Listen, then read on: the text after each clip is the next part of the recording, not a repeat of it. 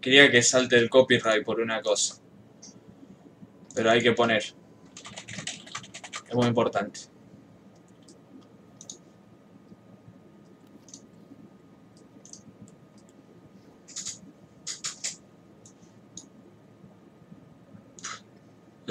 Y también parece poner Leafy. Oh, no. Y yo le pongo Leafy is here. Bueno, gente. Leí cuatro minutos de silencio. Ya volvemos. Si no sabe qué puede hacer, Empezó los cuatro minutos de silencio, Leí.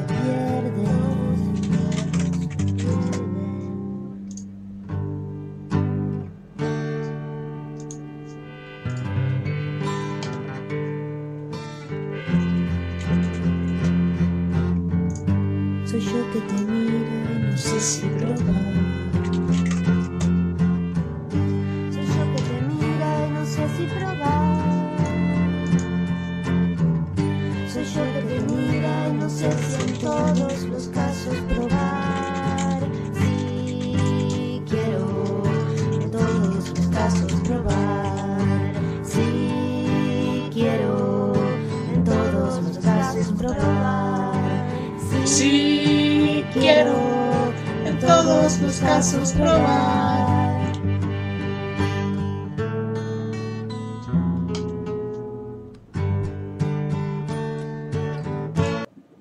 Bueno, gente.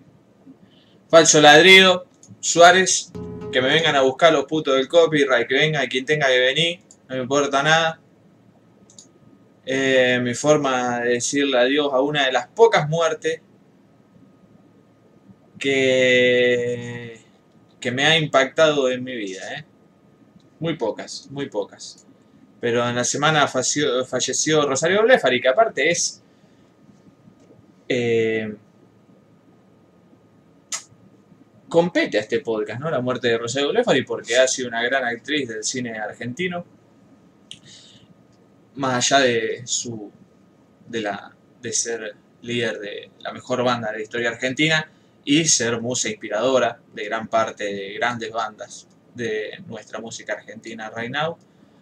Eh, también ha estado en muchas películas que incluso hemos revivido bastantes veces acá. Eh, bueno, empecemos con lo primero.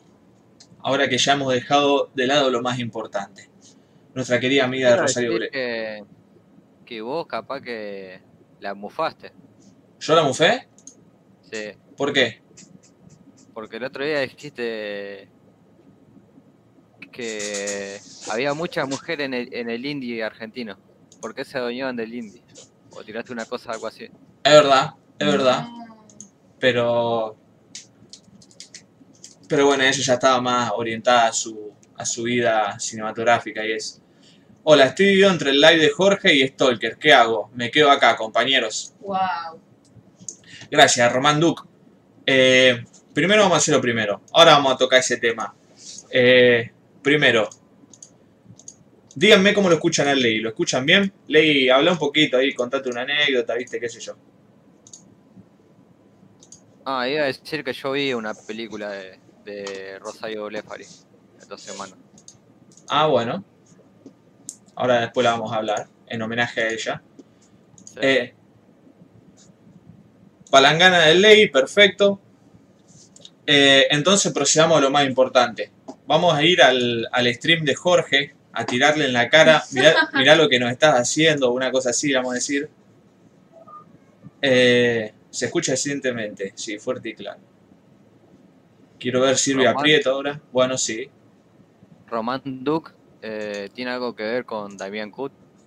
Eh, sí, es el alter ego peronista. Ah, Eh, es A el que habla como, como chaqueño este. Claro. Ah, este es el que no se vendió. ah, Este es el fiel a su nacionalidad. ¿Cómo se llama el stream este de Jorge? Gente enojada. Gente enojada. Acá está. 1700. Artículo 7, requisitos. Y esto es Mirá, vamos a decirle. Jorge, ¿cómo pudiste hacernos esto? Filio de puta. Uh, pero ese re. No importa, que quede ahí, que quede en el. sociales deberá cumplir con los siguientes requisitos. A. Si obtiene algún rédito económico por esa de manera clara. Eso, vamos, eh, gente, doxiemos a Jorge. Y debe incluir Vamos a doxiarlo. Vamos la a- No, doxiarlo no, Hashtag spamémosle publicidad- los comentarios. Publicación. No No, prendámosle fuego una No, bolsa de caca la, en la puerta. El gran el mierdazo. punto más importante. ¿Por qué? Como- porque alguien ya dijo en el en el chat, alguien ya lo, ¿Sabes qué, Jorge? comentó. Esto ya venía pasando. Todo esto que Esto es terrible. Es algo que ya Oh, no venía ocurriendo y no había ninguna ley que lo, Se me parte el cocoro. eh, Listo. lo avalara. Ya está. Ya di- dejamos nuestra bronca ahí con esto sería Jorge. algo que sí cambiaría Muy más o menos la cuestión. Ya, Lo vamos a dejar acá. este, el viejo truco, el viejo truco de, de hacer una historia. ¿Cómo se hace para dejar, me eh? está preguntando dónde compré mi heladera, entonces les digo, la compré en arroba Wilpur. Eso Esto. Listo. ya no se podría hacer más a menos que la Vamos a dejar acá. hashtag publicidad Ahí está. paga, publicación paga. Pero muteado. Entonces ya no se, ya se. Ah, pues tengo que mutearlo de acá. Bueno. Esas publicidades encubiertas, ¿no? Aunque Eh, eh, se- todo está esto se volvió más complicado de lo que parece, ¿eh? gente. Espérenme. agarrado con pinzas, Las ¿verdad? Porque tecnologías. Ahí está. Ahora sí. Bueno. Vamos acá Jorge, Para si robar. mete un copy strike. Y bueno, y ahí sí que ya vamos a tener que solucionar las cosas cara a cara. Ahí sí sale doxeo. Ahí lo voy a buscar donde sea que se haya mudado y se pudre todo, hermano. Che. Es más, ahí vamos a hacer. eh, lo vamos, le vamos a mandar un mensaje a Casper para que entre a nuestro chat, a Stolk en este momento, y le saque mano a Jorge y diga que un hijo de puta, que yo y cosas así. Eh, gente, me cansé de publicar en Facebook y en, Twitter y todo eso cada vez que estamos en vivo. Así que, ¿sabes qué vamos a hacer? Vamos a poner a Jorge acá para que parezca que estamos todos los tres. Eh, Así que esta es la última vez que posteo. Si ustedes eh, entraban al, al podcast por... si ustedes entraban al podcast porque lo veían que lo publicaba en Facebook o una cosa así, suscríbanse a YouTube porque. Aprieten la campanita. A donde está al lado de suscribir, eso les va a decir cada vez que estemos. ¡Wow! Somos youtuber. Denle a suscribir, dejen un me No, gusta. pero, y- o sea, para algo está. Sí. Eh, tenemos a nuestro querido Chad acá. Bueno, gente, basta de llorar. Rosario Blefari, la más grande de. no del indie argentino, del rock argentino en general, que Dios la tenga en la gloria. Eh, porque nosotros la tendremos. Eh, y bueno, para quien no escuchó Suárez, para quien tiene la suerte, la suerte de no haber escuchado Suárez, eh, este es el momento, ¿no? Este es el momento en el que anolechean esto y, y empiezan a Yo no- escucharlo. Yo no había escuchado nunca a Suárez. O sea, conocía a Suárez porque el, el Nacho Darko la, la nombraba mucho. Sí. Pero no, no, sabía nada de Suárez. Bueno, yo lo Y el, conocí por el otro día escuché temas, pero así, viste, tengo una aplicación que es la de Huawei, de Huawei Music, Ajá. a ser como un, como un Spotify, y ahora salió como, eh, como una aplicación premium, o sea que es como Spotify, vos tenés que pagar y puedes escuchar eh, toda la música ahí, eh, pero tiene un- una calidad de audio resarpada, como tres veces mejor que, que la más alta de, de Spotify. Ajá. Y tiene un- una opción, o sea, que cuando vos no, no pagás la aplicación, te deja escuchar la música, pero te hace un adelanto. Como Bien. de 20 segundos así, de cada tema. Y me lo fui escuchando así y eh, todo- todos los, los que escuché, como que ninguno me, me convenció. ¿No te convenció ningún tema de Suárez? No, Y no sé qué habrá escuchado, le digo. Capaz que simplemente tenés gusto musical cacos. Ah, ¿Por qué se te ve rosa? ¿por qué se me ve rosa? ¿Qué cosa se me ve Las rosa? cosas de Instagram. ¿Cómo rosa? Claro, ¿no es donde ponen las historias? Te Ah, no, tiene el color de Instagram, pero medio toqueteado. Eh, leí lo que, lo que era como una movida sónica típica noventosa, así, digamos, eh, de rock independiente. Si no te gusta el género, o sea, Suárez es eso. No te va, digamos, a gustar. Mm. Eh, Sí, pero igual puede ser que porque lo escuché poco, porque me pasó lo mismo con las ligas menores. Las ligas menores, usted te acordás que escuchaban siempre en el auto con, con Joaquín. sí, Yo ni sabía que eran las ligas menores, yo o sea, lo escuchaba nada más. Claro. lo cantaban y yo pensaba que era otra banda. Sí, pero no, es- o sea, un día dijeron esto de la, poner las ligas menores en un tema que ya había escuchado antes, y dije, estos son las ligas menores. Y, y los tuve que escuchar un par de veces como para que agarrarle la onda. O sea, la pri- primera escuchada, por ahí hay bandas que ni me gustan, ni a la segunda tampoco. Capaz que la tercera, cuarta me terminan de caer. Claro, sí, Suárez es muy parecido. No sé, o sea, pues tiene una. juegan con una bocha de género, pero. No sé, rock alternativo de los 90, pero del internacional, digamos, ¿no? El, el- el- lo que se hacía acá. Eh, por ahí lo más parecido sería. No sé. La parte. La mejor parte de la movida sónica, onda eh, Juana la Loca, ponele, o, o la otra cara de Babasónicos, o qué sé yo, algunos temas ahí de, de soda medianamente decente, pero no sé, no sé si tiene comparación en Argentina. No. Eh, y de afuera tampoco se me ocurre una banda, pero toda la movida esa que yo. O sea, como- Sonic Youth y claro, toda esa como movida. que están las influencias, pero no. No, hacían no la es que vos suya. decís, ah, bueno, esto suena a X cosa. Y sí, sobre todo con otras bandas argentinas y lo que se hacía en la Sí. época. Yo le- leí que eh, decían que como que arrancaron a- el- en la misma ola que Babasónico y un par de bandas más, pero cuando lo escuché no, no le encontré nada parecido a Babasónico, ni siquiera lo primero de Babasónico. Y tiene algunas cosas parecidas, claro. Capaz escuchaste cualquier cosa. Tenés que escuchar. Una banda porque, o sea, no, tampoco lo puedo juzgar porque era una era un avance de cada tema de, de ponerle que 20 o 30 segundos, no sé cuánto, cuánto era. Claro. Pero eh, todas las partes que, que escuchaba no es, no es que te a escuchar desde el principio hasta el minuto 30, sino como que eh, te hace unos 30 segundos de, de previa, pero de partes cantadas, así como parte importante de la canción. Claro. Y, y no le encontré parecido con ninguna otra banda. Y no, no, tiene un estilo muy propio. Pero sí eran de esa movida, digamos, de, de la, justamente la movida sónica nacional de los 90. De la que formaban parte primer Babasónico y. Y. y Juana la Loca. Y ¿Qué es esto? muy buena composición. ¿Es Arme. esto? ¿Esto es legal? Eh, si no lo era, ahora lo es. ¿Los, Eh, espíritus, ¿Los espíritus tienen algo que ver con eso? no. Los Espíritu son la, una banda de rock nacional que se camufló en el indie argentino para pegar. Son una, una cagada. O sea, no, sé, no son una cagada, son malísimos. No. Porque porque también lo escuché nombrar mucho en esa movida. Estaban ahí metidos. No, pero nada que ver. O sea, sí, son del indie argentino, poner. Sí. Yo una vez los vi en vivo, en los galpones de acá. Hmm. No suenan mal en vivo. No, son Eran todos, sonan o sea, mal.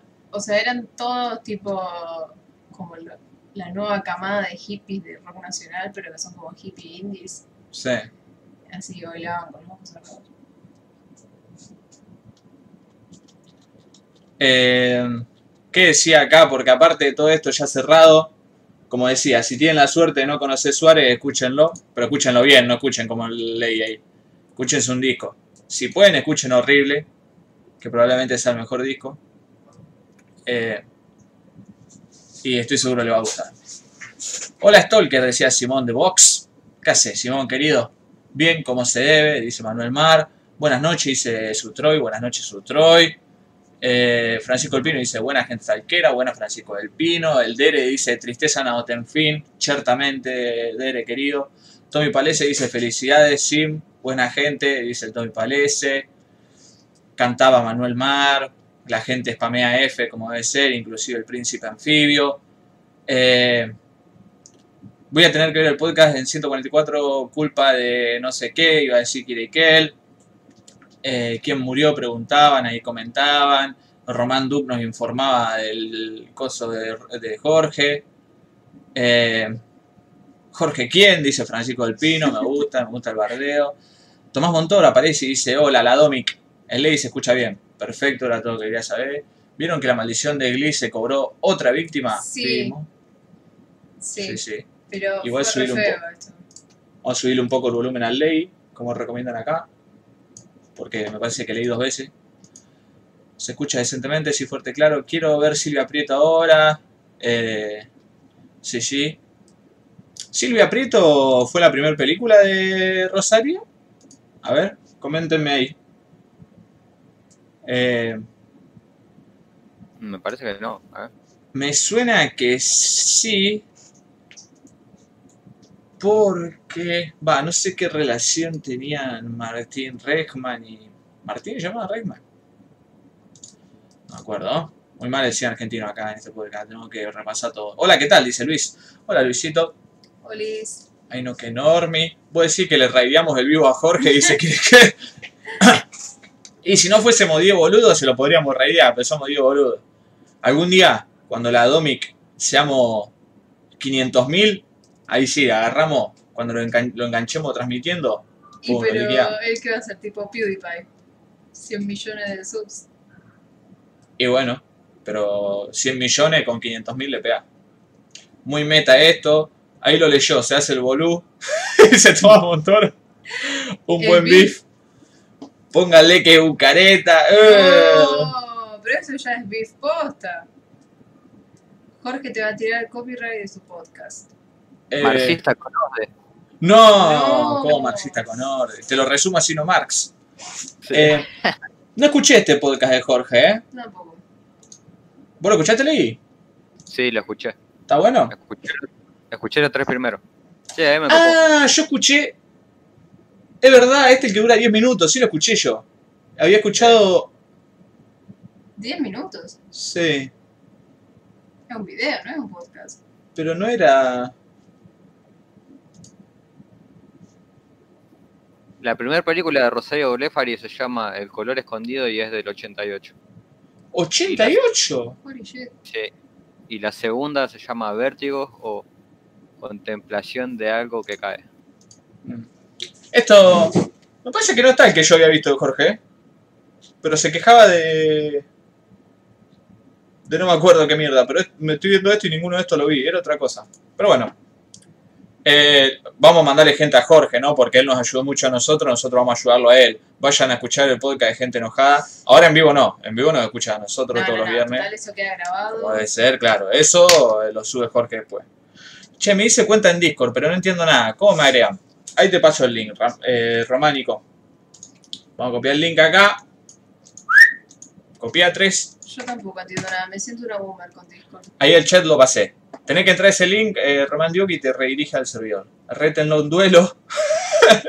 a cagarse a piña boxeando. Uh, como. ¿Cómo se llama el director ese? Que hizo Ah, One? eh, V. V. Volt, V. Volt. V. Te lo stalkeo así nomás, dos confirm, buscalo de nueva casa en, Nor- en Nordelta. Jorge, ¿qué piensa del indie argentino? Eh, no escucha el indie argentino, por lo que tengo entendido, Jorge.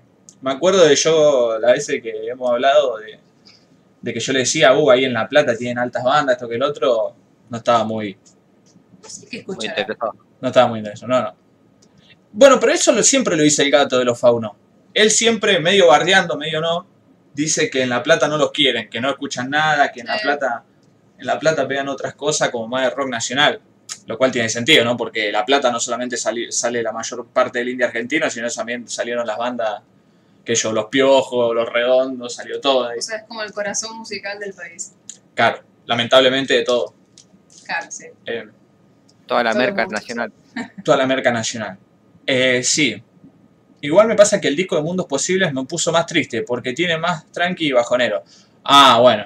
Los Mundos Posibles, esa otra gran banda, otro... Rogerio Blefari tiene un montón de proyectos musicales. Suárez es el, el más icónico, digamos, el más importante. Pero después todo lo otro está bueno también. Tiene un nombre que no me acuerdo ahora, pues no, no la escuché mucho, pero es Monson de Momon, una cosa así, media francés. eh, que tiene unos temas que están buenos. Y después tiene Los Mundos Posibles, que tiene un solo disco y que es hermoso ese disco. Que, que lo hemos pasado acá, creo. De voy a preparar café. Empecé a extrañarte hace unas horas. ¿Vos sabés por qué Suárez se llamaba así? Sí, eh, Rosario Blefari era muy fanática de la garra charrúa, ¿no? Y veía mucho la selección uruguaya. Y un día tuvo como una premonición así, dijo, dentro de 15 años va a jugar un jugador que se va a llamar el Dientón Suárez. Y yo quiero que mi banda le llame Suárez. Y ahí Pero está. El, guitarrista no se llamaba Suárez. no sé. Sí, el guitarrista me parece que se llamaba no sé qué carajo Suárez el apellido. Puede ser. Me hiciste acordarle que una anécdota que tengo con Suárez es ninguna, pues nunca lo fui a ver ni nada por el estilo, pero lo más cercano a que tengo una anécdota con Suárez es que una vez fui a ver un documental de Suárez, la primera parte, porque hay un documental que está dividido en dos partes, o sea, son dos documentales en realidad, y lo pasaban por el Cairo. No sé por qué, un jueves a la noche, ahí a las diez y media, pasaban el, el- el documental de Suárez, no sé qué tramoya habrá habido ahí. Y dije, bueno, lo voy a ver, total. Tenía el auto, fui. Y cuando estoy llegando al Cairo para ver el documental de Suárez, en la puerta, el zombie. Nah, qué genial fue encontrar al zombie ahí. Entramos, El zombie se manifiesta en lugares. el zombie tenía una latita metida dentro del, Nada. Del, De la campera. de la campera. Y éramos cuatro, éramos el zombie y yo viendo el documental. Después entraron dos re random así y después se fueron de vuelta. Así que terminamos siendo dos nomás lo que vimos el documental en el Cairo. Ay, no, re triste. Y estamos esperando que venga la segunda parte. Estaremos ahí con el zombie, lo único dos boludos. Eh, El zombie con una latita de cerveza en la mano y masticándose los pelos. Así estaba, tal cual lo encontré así, abajo de la lluvia. Va, no llovía, pero estaba por eso. No conocía a Suárez, no conozco nada, es culpa de esta ciudad de mierda. Ah, se calentaba, no es culpa de esa ciudad, Luis. De que se inventó el internet, no- al menos de que esa ciudad no te, no te dé internet. Mm. Eh, O tenga muy mala cobertura. pero si tenés internet, no le puedes echar la culpa a nada. Porque si fuese por la ciudad y por la locación en la que vimos, yo estaría cantando Baglietto y Fito Páez nomás. O jugando al fútbol, que lo aparentemente lo único que hacemos acá en Rosario. Eh, si me van a matar por esto, pero, pero a pesar de haber visto algunas de sus películas, no tenía idea de quién era Blefari hasta esta semana. Nadie va a matar a nadie acá, Ah, empecemos por eso. o sea, y aparte, Rosario Blefari, por más de haber sido, por más de haber tenido Suárez y, y todos los proyectos musicales que tenía y ser una gran actriz, obviamente los medios mainstream, que son por los que uno termina conociendo, qué sé yo, a Lizzie Tagliani, a Ricardo Ford, a Jorge Rial y a todos los pelotudos eso que a nadie le importan, eh, nunca se enfocan en esas personas, pero esta es una queja que ya me estoy dando vergüenza a mí mismo de estar haciendo, ¿qué podemos esperar? Esas son cosas que cada uno tiene que buscar. Y si uno, eh, por ahí si te gusta mucho el cine independiente argentino, eh, sería medio raro no conozca a Rosario Blefari, digamos, pero si no te gusta la música, o sea, si no te pone a investigar la música de los 90 argentinos, 80 argentinos, eh, tampoco te la va a encontrar. No es que algo súper conocido que hay que conocer sí o sí. En realidad sí hay que conocer sí o sí, pero que no es raro no conocerlo. Eh, Claro, porque en los medios así, tipo las noticias en la tele, no salió nada de ella. no, olvídate, en la tele no salió nada. Salió en, en las redes así, internet. Despu- después se muere, qué sé yo. eh, Leo Dan, ponen alguno de eso y sale en todo lado y vos decías, ¿quién mierda? ¿Quién? A ver, ¿quiénes de los que están en el chat acá saben quién es Leo Dan? ¿Leo Dan se murió ya? No sé quién es. ¿Ves? No, no se murió. Está, Está en eso. triunfando en México. Está en- ¿Quién es? Leo Dan. Leo Dan. 78 años, está en eso, te digo. Durante su carrera, 70 álbumes. 70 álbumes, un millón de películas, todo. Leo Dan cantaba un hitazo que era Hay amor divino. Ah, sí. Pronto tienes que volver a mí. El dolor es fuerte y lo soporto porque sufro pensando en tu amor. ¡Eso! Eh, el ley fanático de Leo Dan, se sabe. Eh, Hugo. Z tiene un póster de Suárez en la pieza. Yo escuchaba a Leo Dan de chiquito porque mi vecino de la esquina siempre todos los domingos ponía música así, Palito Ortega, Leo Dan, eh, eh, Nino Bravo, toda esa música así de antes. Y me lo sé de memoria. Eh, pero Nino Bravo sí. Nino Bravo. Acá, papá. Acá, chabón. Antes salió en lo que vendrá. Creo que actuó en un corto de Reikman antes, algo así, por ahí flashero. Reikman dirigió un videoclip de Suárez. Uno horrible. Ah, tiene varios videoclips Suárez. Son de ahí, medio flashero. Ahora ¿Sabés quién podría hacer una biopic de Nino Bravo? Una biopic de Nino Bravo. Vos sabés que Nino Bravo tiene una, una pinta media épica. Creo que yo podría hacer una, una biopic de Nino Bravo. Ojo, me dejo el Puede pelo ser. así. A ver, para Sí, ponerlo, ser. ponelo. Eh, pero, pero ¿quién le dice? Como que se me vienen cosas a la cabeza, pero no, no me salen nombres. El protagonista de Un Buen Día. Es verdad, boludo. Siempre pensé lo mismo. En, la- en un buen día el chabón tiene el mismo peinado y tiene un parecido en la cara. Eh, es verdad. Y usa el mismo tipo de camisa. Y usa la misma camisa. Vos sabés que como me lo tenía en la cabeza no podía decir, boludo. Es como un híbrido Capaz que de... Capaz que es una referencia oculta que tiraron en la película y nadie se dio cuenta. Puede ser, boludo. Puede ser. Es como... No, ¿sabés quién puede hacer? El mexicano este que, que habla de música, que es medio boludo. ¿Es mexicano o, o centroamericano? Algún lugar es. ¿Cuál? Youtuber centroamericano que habla de música.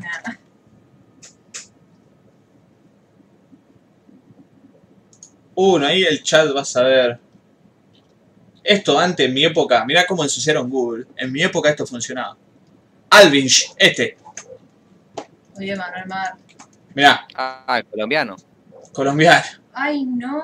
Ojo, con este puede ser Nino Bravo. Bueno, acá está medio Taku.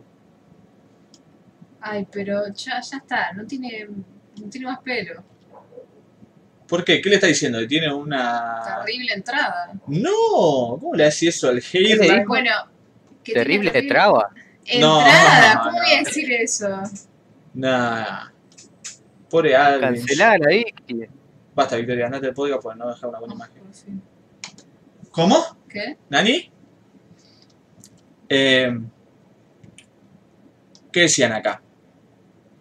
Soy anti La Plata. Vivido mes ahí, puedo decirlo, dice Manuel Mar, que no puede decir nada de nada. Eh, más vale, Diego boludo en mano que 100 volando, dice Karen. Ciertamente. Por un lado quiero que les vaya bien y tengan muchos suscriptores, pero por el otro no quiero perder esta intimidad que se tiene al ser pocos. Somos una banda indie. Lo que está diciendo ahí Tommy Palese es no quiero que dejen de leer mis agudos comentarios porque esto se llena de gente. Exactamente. No te preocupes, Tommy Palese, estamos a seguir queriendo todavía. Nunca nos vamos a llenar de.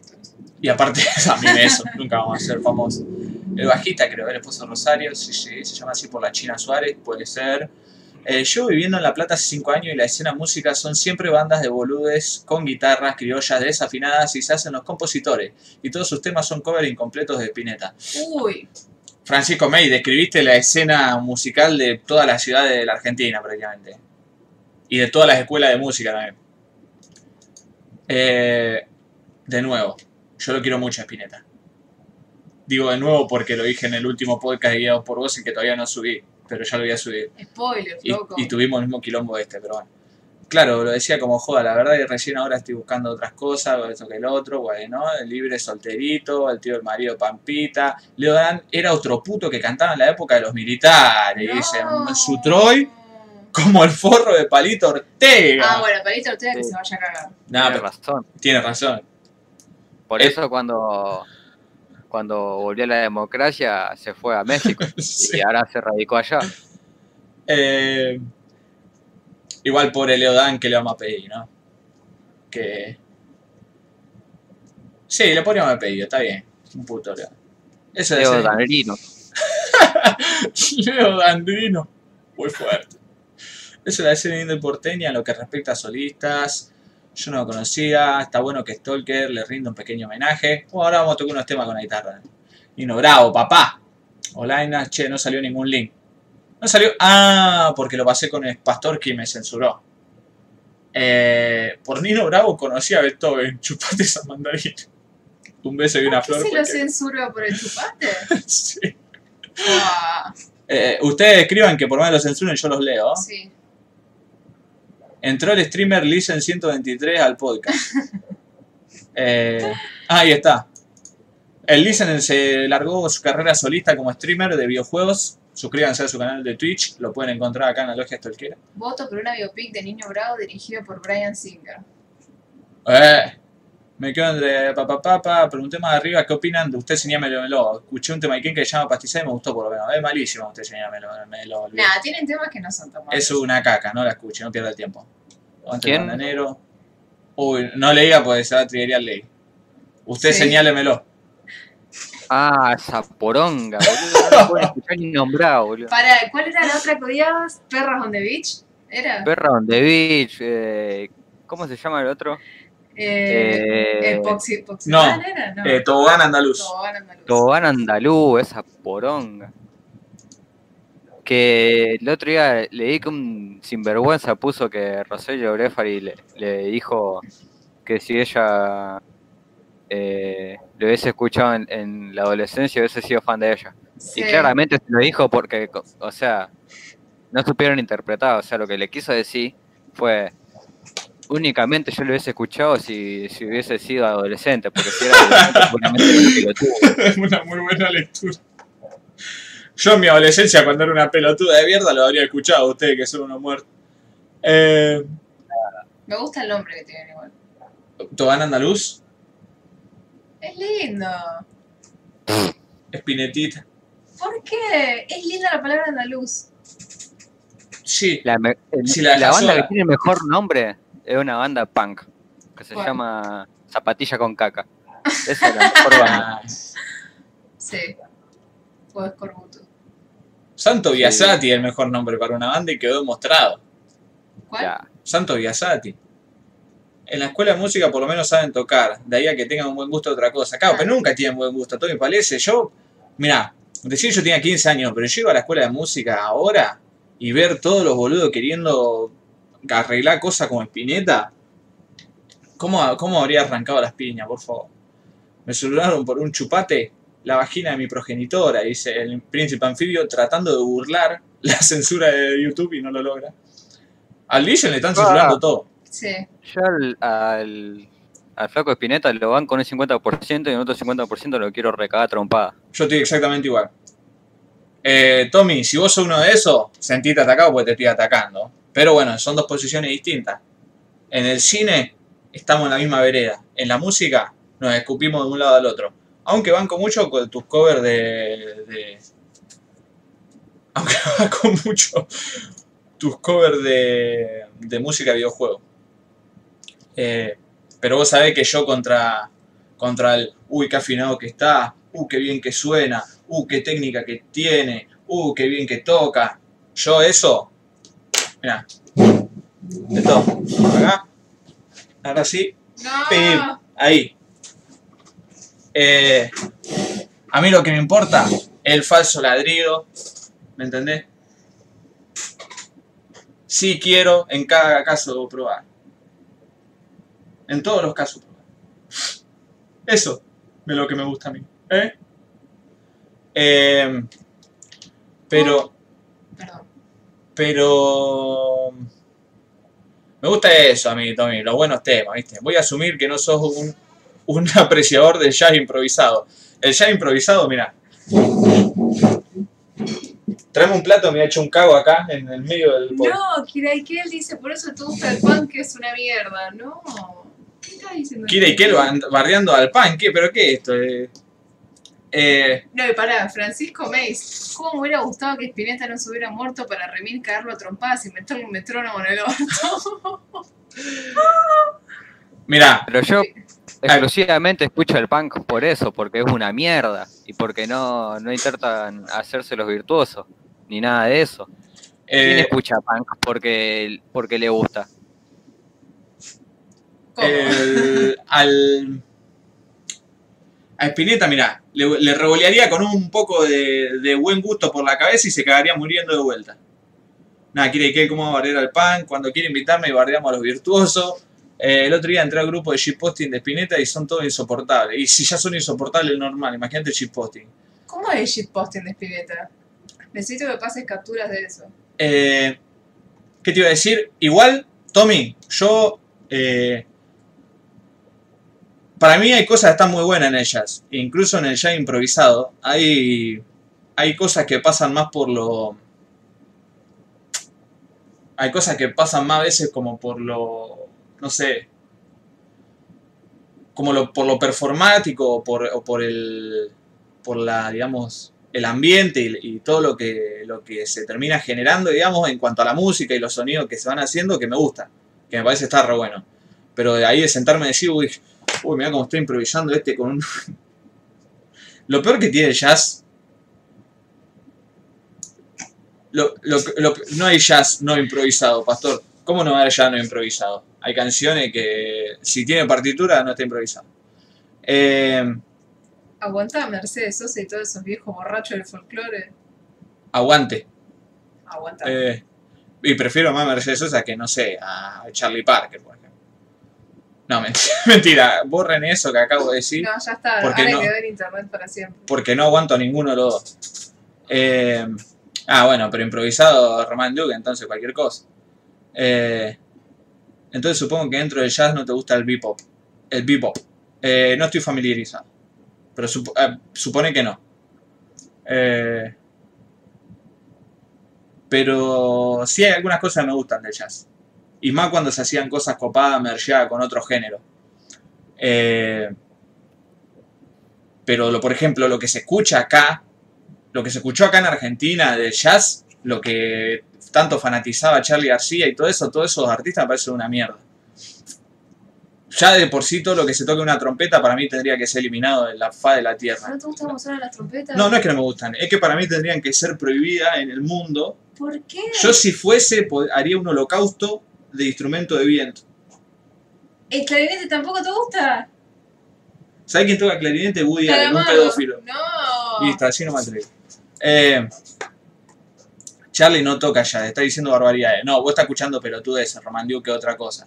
Dije todas las cosas que escuchaba Charlie García y la que todo el tiempo decía que está influenciado por. Bueno, esto no es guiado por vos. ¿eh? Eh, Mirá, escuché lo que dice acá Kirei Kel, que denota lo culo roto que es. Dice, se la, se la come el punk. Yo escucho música para disfrutar.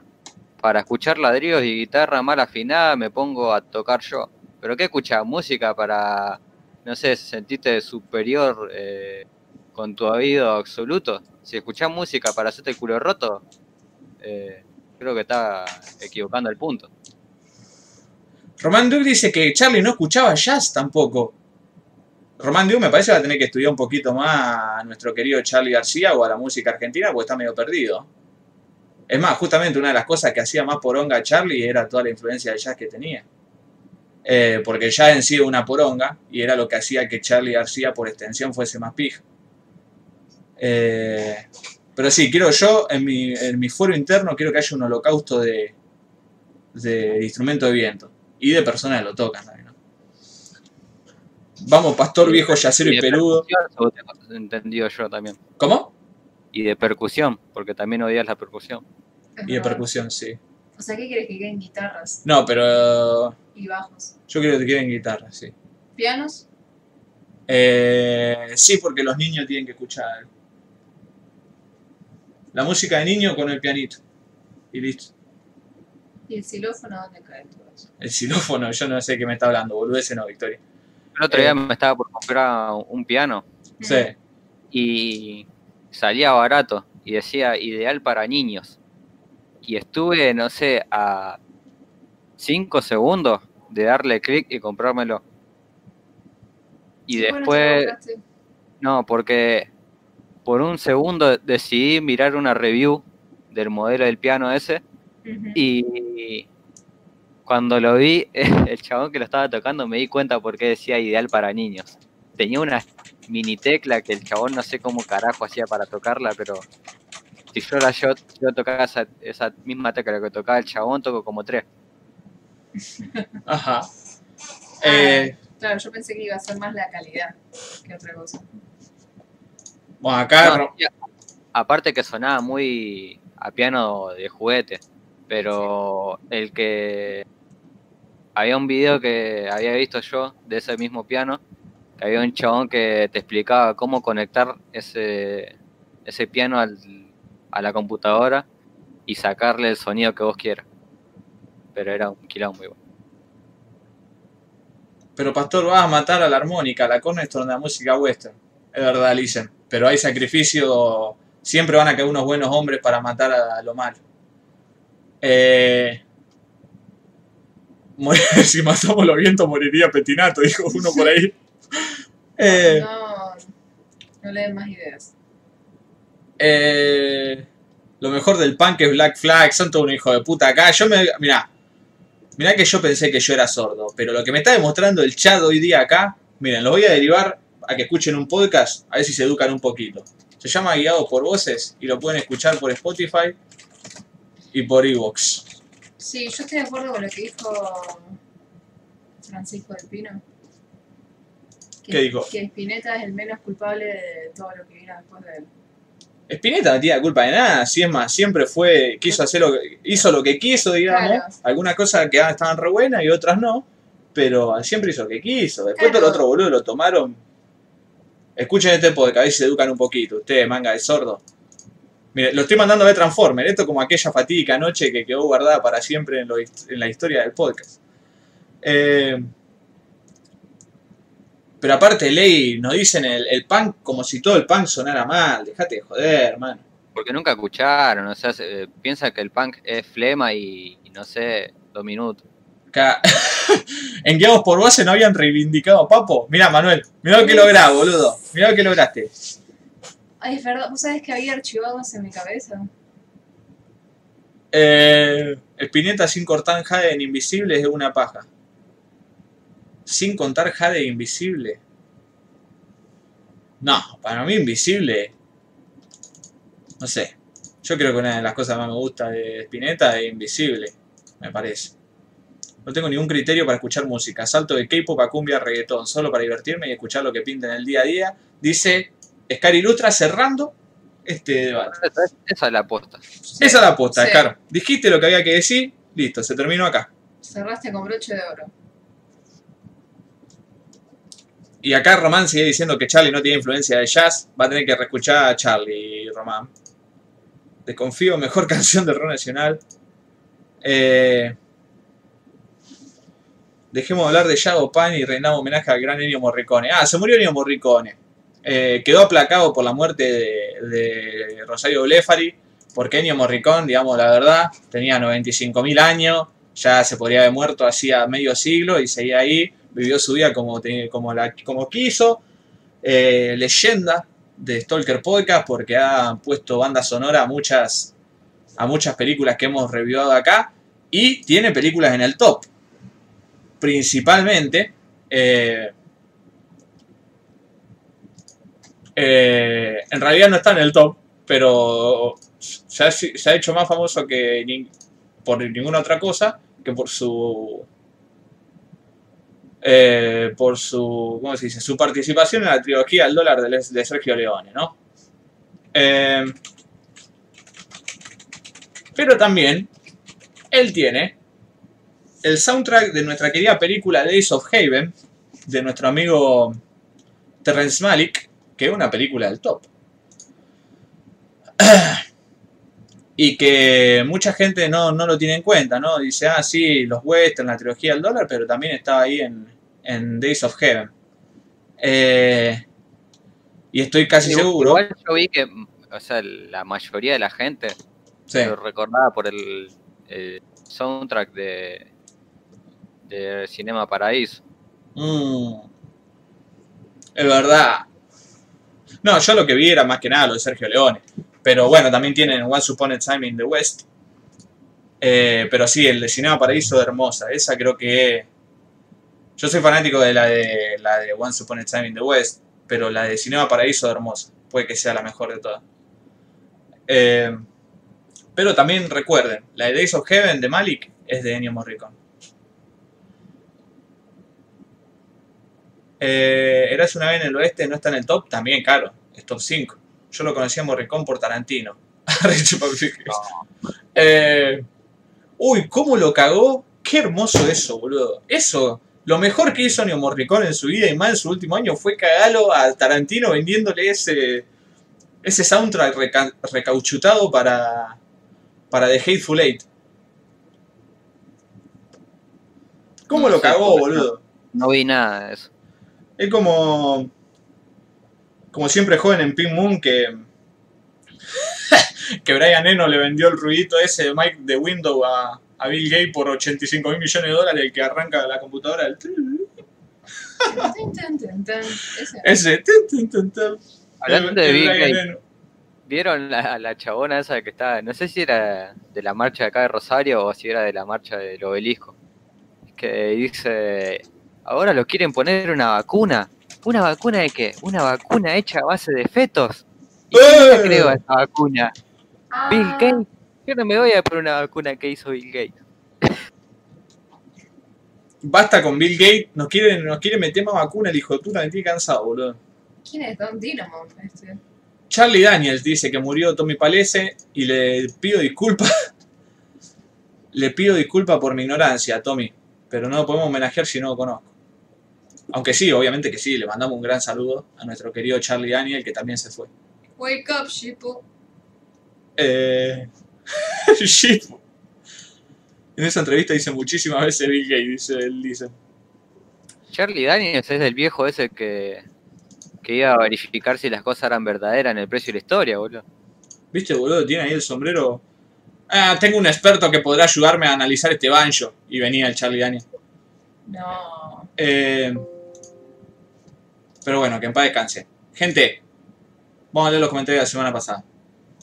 Se terminó la joda, se terminó la música, no nos peleemos más por música, porque siempre termino lo mismo, me a las piñas con todo.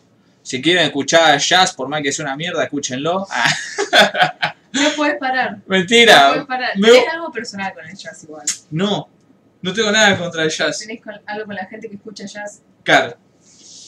Pero es lindo. Sí, hay cosas que me gustan del jazz, pero hay muchas cosas que no. La El- mayor que, El parte que no. rotismo que lo rodea. Eh, pero bueno, que en paz descanse. Y bueno, y Kira Ikel, que quedó más solo ahí con su cruzada contra el punk, que en paz descanse. Eh, En fin. en fin, anda a escuchar Adorable, inglés, del orto, Falklands. Lo único que me gusta es jazz, Whiplash. Eh, lo peor que tiene Whiplash es jazz. Ojalá hubiese sido que estaban tocando temas de, qué sé yo, el chaqueño para vecino me habría gustado más. Basta, vamos a quedar sin audiencia. No me importa. Que ojalá hoy estuviesen tocando tema el chaqueño en Whiplash. Me habría gustado más. Eh, El jazz sirve para subirle puntos a la batería, porque todos los que alguna vez eh, le copó o tuvo la idea de tocar la batería, siempre piensan en la batería como algo del metal o algo de esas bandas, viste, que te ponen doble pedalera todo el tiempo y es hincha pelota. Piensa que el, no sé, que el, el objetivo de, de todo baterista es a ver quién toca más rápido. sí. Eh, Y, y eso se cae a pedazos cuando, cuando pones cualquier duelo de, de baterista, de metal o cualquier otra cosa, que haga un duelo contra, contra un yacero y siempre el yacero les termina rompiendo el orto. odia el jazz porque piensa que es pura batería y se pone en modo reivindicador de la dictadura. No, no, no. Yo la batería, obviamente estaba troleando, pero bueno. Eh, tampoco estaba tan troleando. Deja de ser tan edgy, hermano. Tenés razón, Santi. Voy a dejar de edgearla, me voy a calmar. Eh, Gracias, Santi. No, pero qué yo, por ejemplo, Stan Getz y todo lo que decían de. O sea, lo- los yaceros que se ponían posta a buscar otras cosas, me gustan. Y lo mismo que, qué sé yo, lo que decía antes cuando se volvía más. Cuando se vuelve más allá de la música y el prodigio. Al Listen le censura cualquier cosa. Listen, te censuraban un jajaja. O sea, ¿qué El Listen hiciste? pone ja, ja, ja, ja, ja, ja, y no lo muestra. ¿Qué, qué le hiciste al señor YouTube? Eh, ¿Sabes qué pasa? ¿Por qué lo, lo censura? No. ¿Por qué? Porque Listen demandó a Stalker, porque no le quisimos dar plata de las regalías que hacemos por las remeras que vendemos de Stalker. En cualquier momento ley culpa al jazz del anexamiento de Palestina. se le juntaban los dos y ahí. Ese es Eh, el mejor comentario. El jazz fusión es la que va, dice Nicolás Senki. Creo que estoy de acuerdo. Los No bateros. tiene ninguna coherencia ese... Y no, leí, obviamente que no, pero era un chiste. That is the joke. Eh, los bateros de metal, sobre todo los, eh, los principiantes, suelen faltarle dominio de las dinámicas. Por eso los yaceros se las pasan por encima. Eh, no aprendiste nada, Nicolás. Yo, eh, yo coincido con Nicolás Lesenki, Manuel, ahí. Paso a la clandestinidad y por eso dejo el podcast. Dice. No, Luis habla de música y le gusta Leo Mattioli. Censu- Censura política, resista, compañero, le dice Karen al Dicen, que no puede ni decir jajaja. Eh, Leo Mattioli, mirá, Mira, eso, eso con, eh, con eso le puede decir que Leo un, es un prodigio de la cumbia. Porque a qué cumbiero se le puede ocurrir meter un vibra slap en el medio de un tema. A ningún cumbiero se le hubiese ocurrido. A ningún cumbiero hubiese conocido el vibra slap en ese tiempo. Leí, los yaceros, si escuchasen Leo Mattioli hoy día, no lo entenderían. No lo entenderían. ¿Por qué? Pues está tan, está tan por arriba de cualquier yacero. Mira, tirame al, al yacero más grande de la historia. Leo Mattioli se lo coge de parado. ¿Por qué? Porque Leo Mattioli, para empezar, conoce lo que es una buena melodía. Y los yaceros nunca se le ocurrió usarlo en su puta vida. Manga Y aparte Y aparte, el de cantante, escuchá, te tira dos sílabas el león, te tira dos sílabas el león, te dice. Ay, amor. Y ya está. Le, le explotan la cabeza a los negros eso. ¿Por qué te pensás que tocaban en esos clubes de mierda y lo escuchaban todos los quemados del pueblo nomás? Porque eran una cagada. Eh, bueno, Leo. Mattioli. Me gustaría que Leo Mattioli esté vivo para No. que se vuelva a morir, para hacerle un homenaje de tres horas en el podcast cantando todo tema suyo. Eh, habilita- Creo que, hablando de Palestina, No, leí. que a la, a la modelo Bella Hadid le censuraron y le bajaron una, una imagen que subió a Instagram porque había subido una foto del pasaporte del padre y abajo había escrito orgullosa de ser palestina. Y se la bajaron a la foto. No iba a ver a Hadid, que es la, fana- es la ídola de la Vicky. Mm. Es la mujer más hermosa del planeta. Eh, pero bueno, que en paz descanse de la Hadid, te lo voy a cerrar porque me está volando pelo. Chau Jorge. Ley, te vamos a acercar acá para que te una a la fogata. Dios lo bendiga. Eh, y vamos a leer los comentarios de la semana pasada. Basta, gente. Porque ¿Querés que hoy? ¿saben qué es lo gracioso? Que hoy tenemos para. Vamos a hablar de cine. Así que capaz que era necesaria toda esta.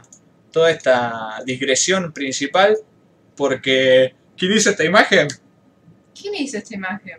La Ay, no me acuerdo. Discord, me parece. Sí, no me acuerdo quién la había hecho. Si está el autor en el chat, diga quién fue. Va para una remera, digo, cuando lancemos nuestra merch. Uh, no la puedo ver porque no estoy en el coso. Pará. Pruebas de la payasé del Leo. El Diego y Leo Mattioli. Acá no. Acá Santi te tenés que referenciar a mí de otra forma. Eh, No, no, el- Diego y Leo. Mattioli. Mirá, acá no le muestro mi pecho porque nos pueden bajar del podcast. Me voy a tatuar a Tarkovsky abrazado, al Diego mirando. No, basta. El Diego abrazado a mi mamá y en el cielo van a estar mirando como una nube así como el capítulo de los Simpsons que va a estar el Laucha, Tarkovsky y Leo Mattioli. Te hace mal dormir. Y va a hacer toda una composición así y va a hacer todo el pecho acá. Pra. El Laucha, Leo Mattioli, Tarkovsky y mi mamá abrazada al, al Diego mirándolos así. Y, y como que acá, O sea, toda una teta y toda otra teta. Claro, pues van a estar como arriba ¿Pezón y acá. Y, o a- arriba? y acá para llenar poner, voy a poner como un escudo de central con unas flores. Acá te puedo hacer como un marquito. No, ¿qué te pensás? ¿Soy un graso? bueno, basta. Eh, Y tu viejo arriba con un paquete de Benson. mi viejo mirando. Siguiéndose. Bueno, mañana te cago el tatú, dice el príncipe. Basta, basta. Las tetas te la van a desintegrar tatuándote todo eso. Eh, y un ojo del tarco va a ser el pezón.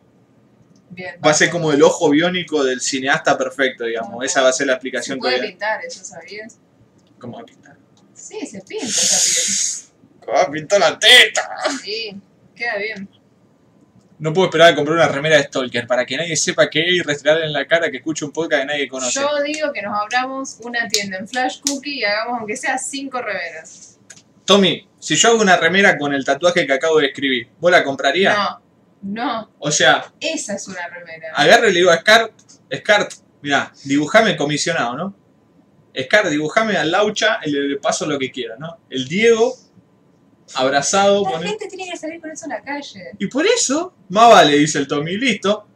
Tommy. Esta semana hablo con, esta semana hablo con Scar para que arme el diseño. Eh, Bueno, listo. Imagínate la ¿Puedo epicidad. elegir el color de la remera por lo menos? No, va a ser verde flúor, obviamente. Sí. Rosita. Eh, vamos a ver, vamos a ver. Yo tengo muy buen gusto. Si un enfermo en Twitter sacó remera de Menem, ustedes pueden lanzar la línea Stalker Podcast.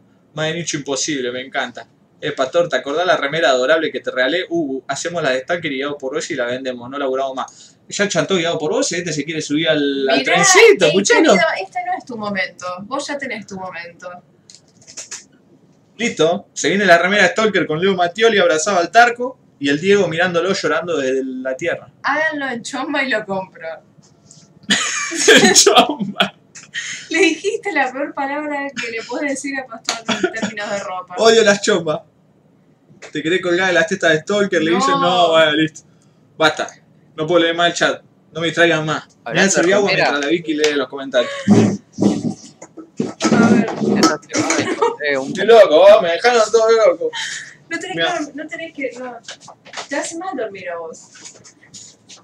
A ver, un poco de orden, por favor. Los comentarios. Vamos a empezar por arriba de todo. Dibujando y charlando dice, lo que me pareció Your Name. Está bien, es entretenida e interesante. Da un giro en el tercer acto que le aporta frescura a la peli. Pero Makoto Shinkai, como director, es un pecho frío que el 80% de sus películas son una copia de su fórmula. Persona A, que vive en un pueblo, entabla una relación a distancia casi imposible con persona B. Ambos son consumidos por la vida adulta, pone un tema pop al desenlace del tercer acto al mejor estilo A&B y el aparato visual es confetti. Sí, las historias son un bucle argumental en cada título. En Your Name hizo un final más hollywoodense para que el público salga contento y poder venderlo fuera de Japón. Esto va con todo respeto, ya que era un director del que me sorprendió en su momento y quería ver más variedad en su cine. ¡Eh! Te asustaste. Bueno. Sí. Eh, a nosotros nos gustó Your Name. Sí.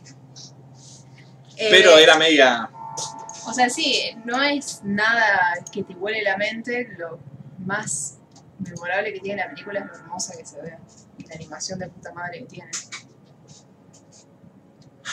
Hoy Pastor está muy mal. No, me calmé. Tomás agüita. Bájame la estufa, porque la estufa me está quemando la cabeza, entonces como que empiezo a delirar. yo había puesto. Empiezo a delirar, empiezo a delirar. Eh, sí, pero igual de Your Name, Scar, vamos a hablar la semana que viene. Ujú. ¿Te sorprendió Makoto? Imposible. Siempre hace lo mismo, pero qué lindas son visualmente. Una animación que te rompe el orto. Claro. Eh, no siempre hace lo mismo Kiri que él, porque yo justamente que había visto eh, 5 centímetros por segundo, pensé que Your Name iba a ir para un lado y fue, y fue para el otro, digamos. Pero sí, era más o menos la misma, en eso sí estoy de acuerdo.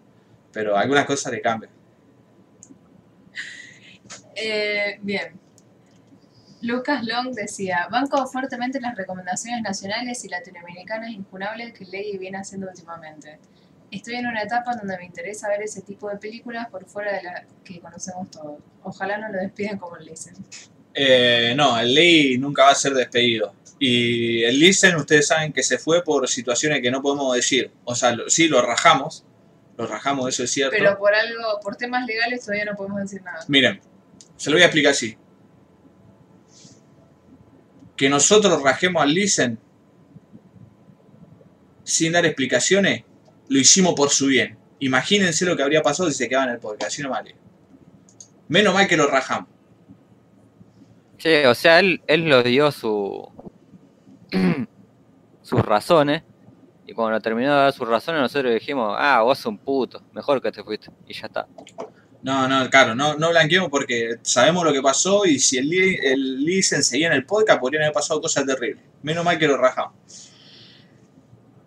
Eh, nos comenta Pedacitos de Terror, el nuevo canal de YouTube que tiene Carlita. Y dice, oh, mil gracias por la tremenda recomendada que le dieron al canal. Y por las lindas palabras de cariño y apoyo. No solo de hoy, sino siempre. Y también mil gracias a la logia estalquera que se pasaron todos por allá. Son unos tiernos. Ya me puse al día con todos los capítulos en YouTube, pero volví a subirlos en Spotify, Pastor, que me solucionás la vida. ¿Qué pasó con el Listen? Me quedé dura el día que dijeron que se iba. Ojalá vuelva pronto. Gran review de Vicky y el documental de Netflix Disclosure. Tengo muchas ganas de verlos y después de su review aún más. Un abrazo gigante para todos. Gracias, Carlita. Muy bien la logia estalquera yendo ahí a soportear a Carlita, ¿eh? Eh, Ese es el tipo de comunidad que fomentamos aquí. Te Después iba a de decir? sí. Eh, Sí, sacó video hace tres horas, Carlita, sí. Carlita en cualquier momento empieza a streamear los viernes a la noche también. Eh, pero vamos a tener que competir ahí entre nosotros. El, ¿Qué le iba a decir? Eh, ¿Qué le iba a decir? Ah, acá en el chat discutían sobre las chombas. Eh, sí, Carlita, voy a volver a subir los episodios a Spotify. Eh, pasa que me colgué. Ahora esta semana voy a subir los tres que faltan. Pero sí, ya lo, ya lo subiré. Eh, y el Listen, Carlita, lo puede encontrar en su super de stream, acordate. Eh, bueno, léeme lo del principito anfibito. bien. Eh, pone una- un timestamp y pone, Pastor, no me quiero llevar el crédito de otro, así que te corrijo. Pará. Sí. eh, porque ya que estamos acá, Ah, voy a mostrar una cosa. Eh, nuevo proyecto. mi, mi nuevo proyecto. el nuevo proyecto de la logia Tolkera. Community Project. Eh, ¿Dónde está esto? El tema que caro, no sé dónde quedó porque esta es una... Ah, acá está. Era re fácil. Bueno, sí. Bueno, eh, decía, Pastor, no me quiero llevar el crédito del otro, así que te corrijo. La persona que encontró From a Whisper to a Scream o The Offspring fue Lucas Miller en el podcast número 45. Especial Lynch, minutos. Bueno, pone todos los minutos. Y viste la review del podcast siguiente. Yo la boludez que encontré fue Creep de 2004, la del mutante que se pone unos guantes de forma muy pelotuda para matar a una mina practicándole un aborto clandestino en el podcast número 160. Especial Pong Joe y mi- minuto 34-24. Y después pone otro timestamp y pone Vicky. Te juro que he buscado de todas las formas, en todos los idiomas, con todas las palabras claves, pero todo el puto, por todo el puto internet y no las puedo encontrar. Es un karma que me quema. Bueno, en base a este comentario del príncipe anfibio, armé este doc que pueden ver aquí en pantalla, eh, en el que están las películas que estamos buscando activamente. Están las dos que yo busqué y que encontraron, la que busca Tommy Palese que puso el otro día, las tres que puso el príncipe anfibio y una que puso Manuel Mar en el Angry Stalker. Eh, esto se lo voy a compartir en la logia stalkera ahí en el Discord, para que la gente, si algún día está viendo una película y dice, che, esto me hace acordar a lo que. a lo que. No miren a quién estuve mandando. esto. Estaba viendo y pensaba, wow, qué raro que lo dije ahí. Eh, pues no, me está- no lo estaba viendo. Lo voy a mandar acá, el que lo apuraba el ley. No, miren la foto de Manuel Mar. Manuel Mar manda foto íntima al, al, al Discord. Así Sí. que si van a entrar, tienen que aguantarse eso. Entren bajo su propia discreción. Y bueno, y ahí pueden ver las películas que estamos buscando. Ah, mirá, así que este podcast sí era de cine. Claro. Y ya va a ver Francisco May dentro de media hora lo que va a pasar. Sí. No te lo esperas. Todo el choto. Seguimos con los comentarios. Kiraikel decía, ya que esta es la caja de comentarios temática de los pedidos, necesito saber dónde seguir a hablar con el capo de los cómics que salió en el episodio 147, Menotti, el Bravo del 78. Ese título de podcast es muy bueno. Sí. Es muy bueno y no me da vergüenza decirlo por más que probablemente lo haya puesto Menotti el Rey Good del 78. Nada. Eso es lo bueno poner título tan deforme, pues los lees después te cagas risa. Eh, Kiraikel, si querés después te paso... No sé dónde lo... O sea, te podría pasar su Facebook Pasar el Instagram. o te paso el Instagram. Claro. eh, para que lo sigas ahí también él sube dibujos y sube muchas cosas de cómics. La logia se volvió de esos foros de hace 500 años que obtenían la respuesta de una voz muy específica, ¿sí? Eh. Nunca sé cómo, cómo pronunciar tu nombre. Ah, ah, Lucas Long. Lucas Long. Este fue probablemente uno de los episodios más surdaprogre que No, tuve. yo No. decía Lucas Long porque te faltó la S. Ah. Uf. Perdón, Lucas Long, te remil ignoré. Terminé de ver la nueva de Dolan. Matías. eh, Matías. Matías. Matías. Matthias ex Maxim. Y digo terminé porque la empecé hace dos días y la dejé por la mitad. Fuerte. Esta es mi teoría. Después de Mommy, Dolan murió y lo reemplazaron por un estudiante de la FUC. Ahora en serio. Me lo habían vendido como el regreso del mejor Dolan, pero la verdad me decepcionó. Por suerte no está al nivel de los dos anteriores, pero tampoco puedo sacarle algo bueno, más que dos o tres cosas de la puesta en escena.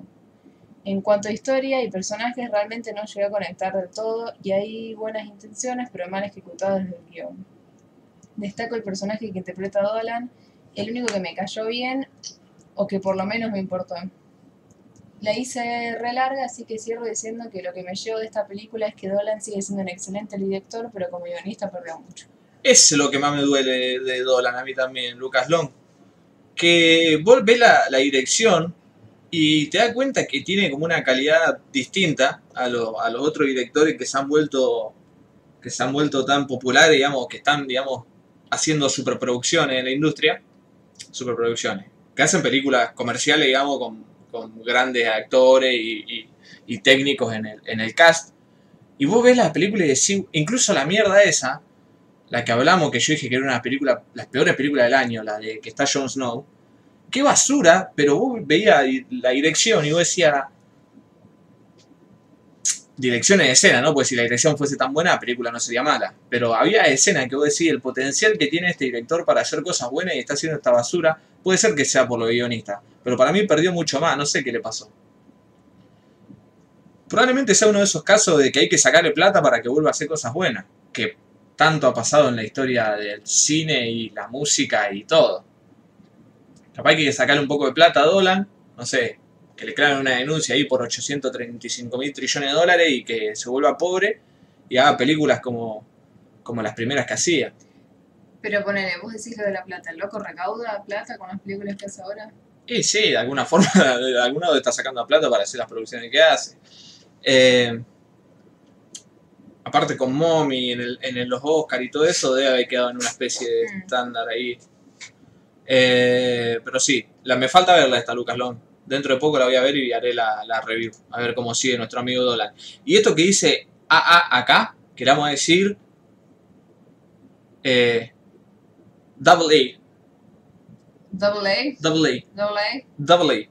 Eh, lo que dice Double A aquí sí. Eh,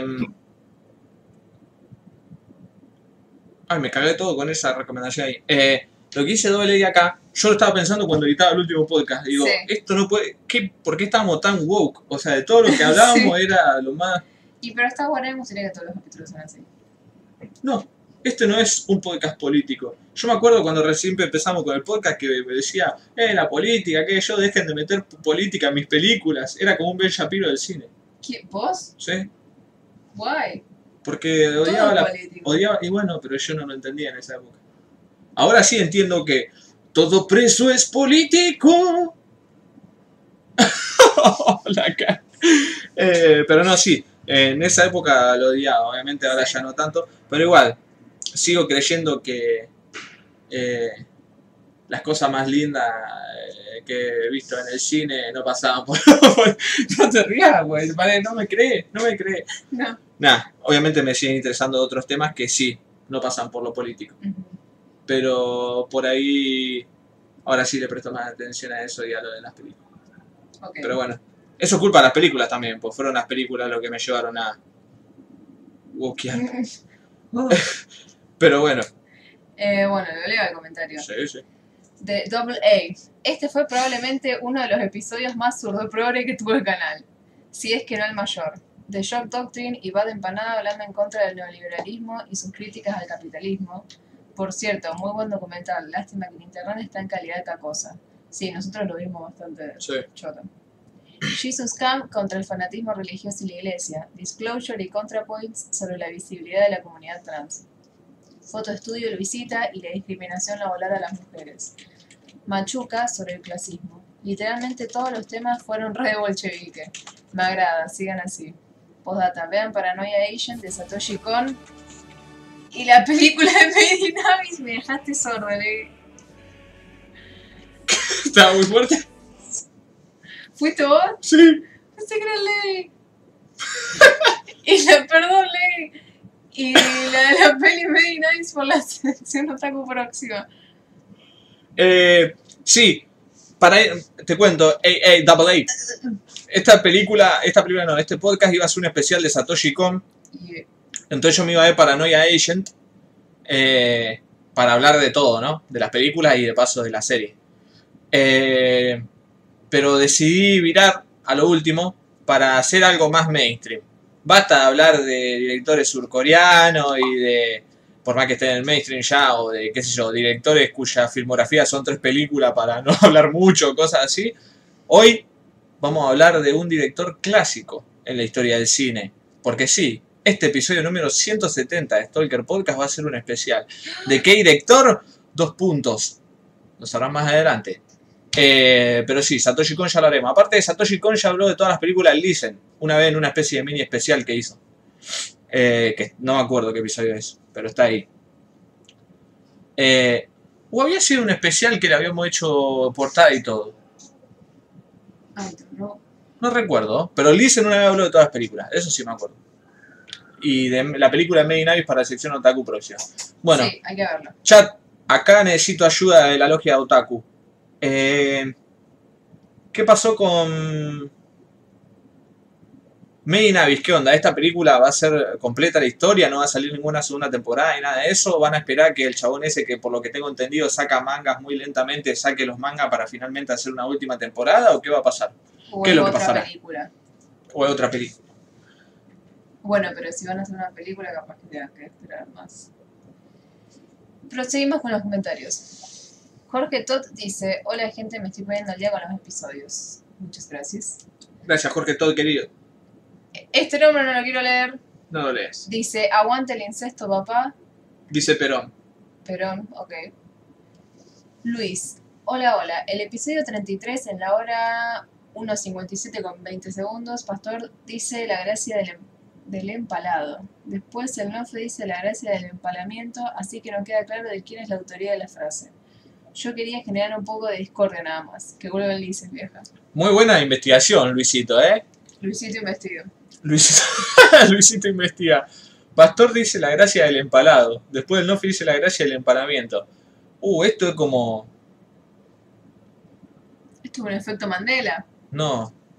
Esto es como, claro, ¿quién es el culpable? ¿Quién es el autor?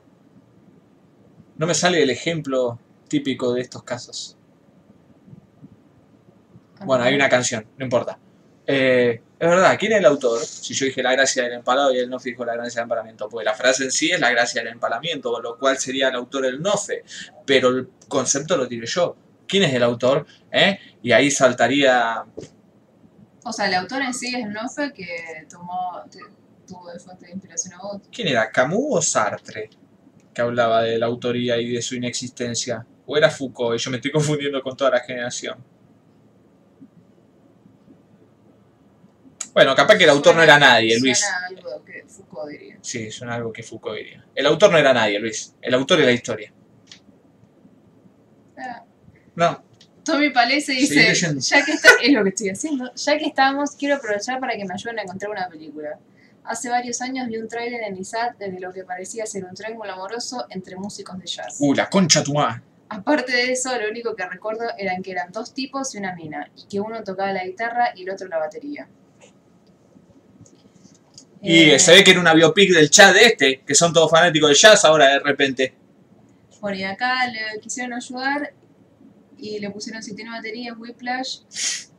No es Whiplash. Eh, y después el príncipe anfibio decía, fíjate si es alguna de estas. Son Kind Wonderful, The Jazzman, On the Road. La tengo más fea la primera, pero tampoco pongo las manos en el fuego.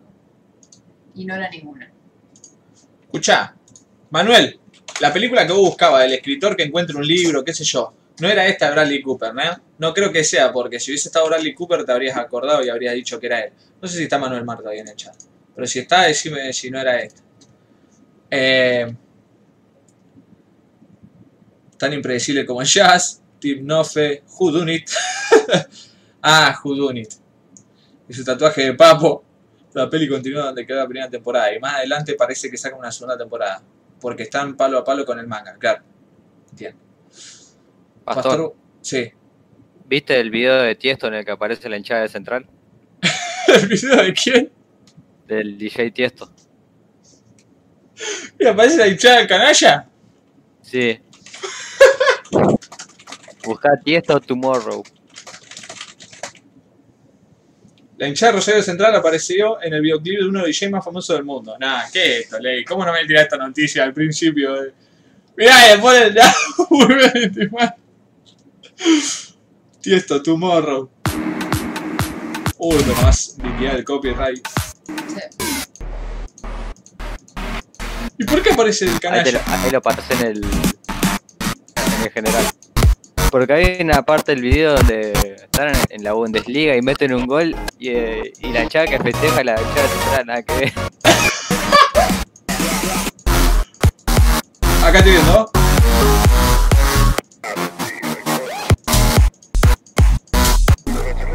¡Ahí está! What? ¡Oh! Mirá la canalla. Poniendo la verdad, te lo voy a decir. Mi buen amigo. Esta campaña volveremos. a estar contigo. Mirá Tiesto, cómo puso. Uh, encima la del clásico con la bandera más grande del país, papá. Muy buena, muy bien Tiesto, ¿eh? Tiesto canalla, ¿quién lo diría? Eh, es verdad, pero es por la polisemia lo de Bartes, ¿no? Mm. Para los que están Calentaremos de corazón. A los peronchos le cortamos las manos. No, pecho culo hecho, dice Listen, que se hypea acá. Para los que la están hipeando con Spotify, pero les gusta la música, el mejor programa para bajar música es Soulsea. Sí. Eh, un gran descargador de música que conozco usa principalmente eso. Eh, lo pasó el otro día por ahí un grupo en el que estamos. Era Triángulo Amoroso Yacero, los integrantes eran Perón, Charlie, Rosario Blefari, la muerte del autor y al final era Bartes, dice Karen. Muchísimas gracias, Karen, querida. El ley es como la el carroza de este stalker al horno, dice Francisco May. Muchas gracias, queridísimo. El Discord Mandelo de la segunda temporada de Made in Abyss. Muchas gracias, querido Kirikel. Gracias. Eh, y muchas gracias a ti esto, canalla en, en todo el mundo, ¿no? Ahí lo tenés. Eh, ¿Qué se- que, ¿A qué se refiere con eso del carroza? que Sol más crack. Ah, nada que ver. No, Eh, ¿qué? No sé, no tengo ni puta idea. Yo ya ni le entiendo ni nada a ellos ni a mí. Lo único que entiendo es que acá tenemos que hablar de películas. Y para eso me vas a hablar vos de lo que estuviste viendo. Bueno, yo arrancar con la película de Rosario Blefari. Ah, bueno. Eh, la vi el martes a la noche. La estaba por ver en la tele porque la estaba pasando el canal Encuentro. Pero llegué tarde, o sea, cuando la puse ya, ya había arrancado. Ah, pará, Canal Entonces- Encuentro entonces como la recordó también un poco. Sí, sí. Ah, está bien. Sí, porque creo que cosa que Fernando Martín Peña eh, fue el que cosa, el que hizo toda la tramoya ahí para que la pasen. Sí, yo vi en Facebook que puso que estaba muy triste todo. Sí. Eh, bueno, entonces como llegué muy tarde, tuve que recurrir al, al videoclub de Streamio Ajá. y, y la vi ahí. y ¿Qué película? Silvia Prieto. Ah, la de, la de Rayman, justamente. Sí. Eh, me hizo caer la risa porque no, no había visto nunca este tipo de comedia, o sea, en, en el cine argentino. Hmm, Siempre el- el- la comedia argentina que vi es gente puteando Sí. o gente, gente gritando. No. Otro tipo de, de- de humor, o sea, sacando el, el humor de, de Olmedo, que también ahora ya es, es recacoso. Sí. pero eh, me gustó mucho que, lo- que los personajes sean así como eh, muy autistas. Eso me hizo cagar mucho de la risa. Pero bueno, o sea, les cuento de que va la película. Sí. La Yes. película es de una, una joven que se llama Silvia Prieto, interpretada por Rosario Blefari, que se separa del esposo y como que tiene un momento ahí en el, en el, en el que se pone a hacer una autocrítica sobre su vida y llega un momento en que dice, bueno, loco, vamos para acá, eh, vamos, a, vamos a hacer vida nueva, yo sé que puedo hacer esto, puedo hacer lo otro, y vamos a empezarlo. y en el transcurso de toda esta nueva vida que tiene eh, Silvia, se van encontrando con personajes como muy no sé, muy, muy extraños. O sea, muy extraños en, la forma en la que se relacionan y, y cómo se producen esos encuentros. Es todo muy, muy extraño. Eh, y eso, y eso es, lo, eso es lo gracioso también de la película. Porque ella arranca eh, cambiando de trabajo, empieza a trabajar como en un, en un bar y la chabona se ve que tiene como un, una obsesión, una, una de las tantas obsesiones que tiene, que es como llevar la cuenta de todas las cosas que hace. Y termina de trabajar y se encuentra con el con el ex esposo que, que también es muy raro. Y se produce ahí como no sé como un, un encuentro medio medio raro así como como medio despedida y a la vez no. Eh, como un nuevo giro en la relación. Ajá. y ese encuentro desencadena en, en- en todos los otros encuentros que van a venir después. Porque el ex esposo de Silvia, cuando se va de la de esta reunión, se cruza con una mina en la calle, así muy, muy random, y se enamora de la mina. Se enamora de la mina y ahí como que se, se empieza a dar el entrecruzamiento así de, de personajes. Porque la película va de, o sea, de- se reconstruye, se construye cuando se produce el encuentro de, de estas dos parejas, la pareja de, de, de Silvia y la nueva pareja del ex esposo. Y un amigo en común que tienen el pretendiente de Silvia y, y el ex esposo. Que muy, muy raro todas las conexiones que tienen. y un cabo de risa porque porque todos lo- los personajes tienen como tienen como algo que les jode o o como que son muy ¿cómo que se diría esta palabra? Eh, muy, muy despreocupados sobre ciertas cosas que por ahí otra persona las tomaría muy en serio. Y, y esas son cosas como que por ahí lo hace medio raro. Eh, y después en, en la, en la forma en la que en la que se relacionan uno con otro, porque eh, siempre hay uno como en, en- todas las relaciones como que no entiende lo- los límites del otro. Y se producen como situaciones muy incómodas, muy bizarras. Eh, y me sorprendió mucho la manera en la que actúa Vicentico, porque, o sea, siempre lo vi en el papel del músico, así, músico medio payaso. Y, y acá en la, en la actuación, por lo menos, no, no, me, no me esperaba nada del, del loco. Y por ahí un poco me sorprendió. Eh, y después también hay otra cosa muy, o sea, por, también por la que se llama Silvia Prieto la película, que más que nada que por el, el nombre de, de la protagonista, sino por otra cosa que pasa después, porque una obsesión que tiene Silvia con su nombre, que,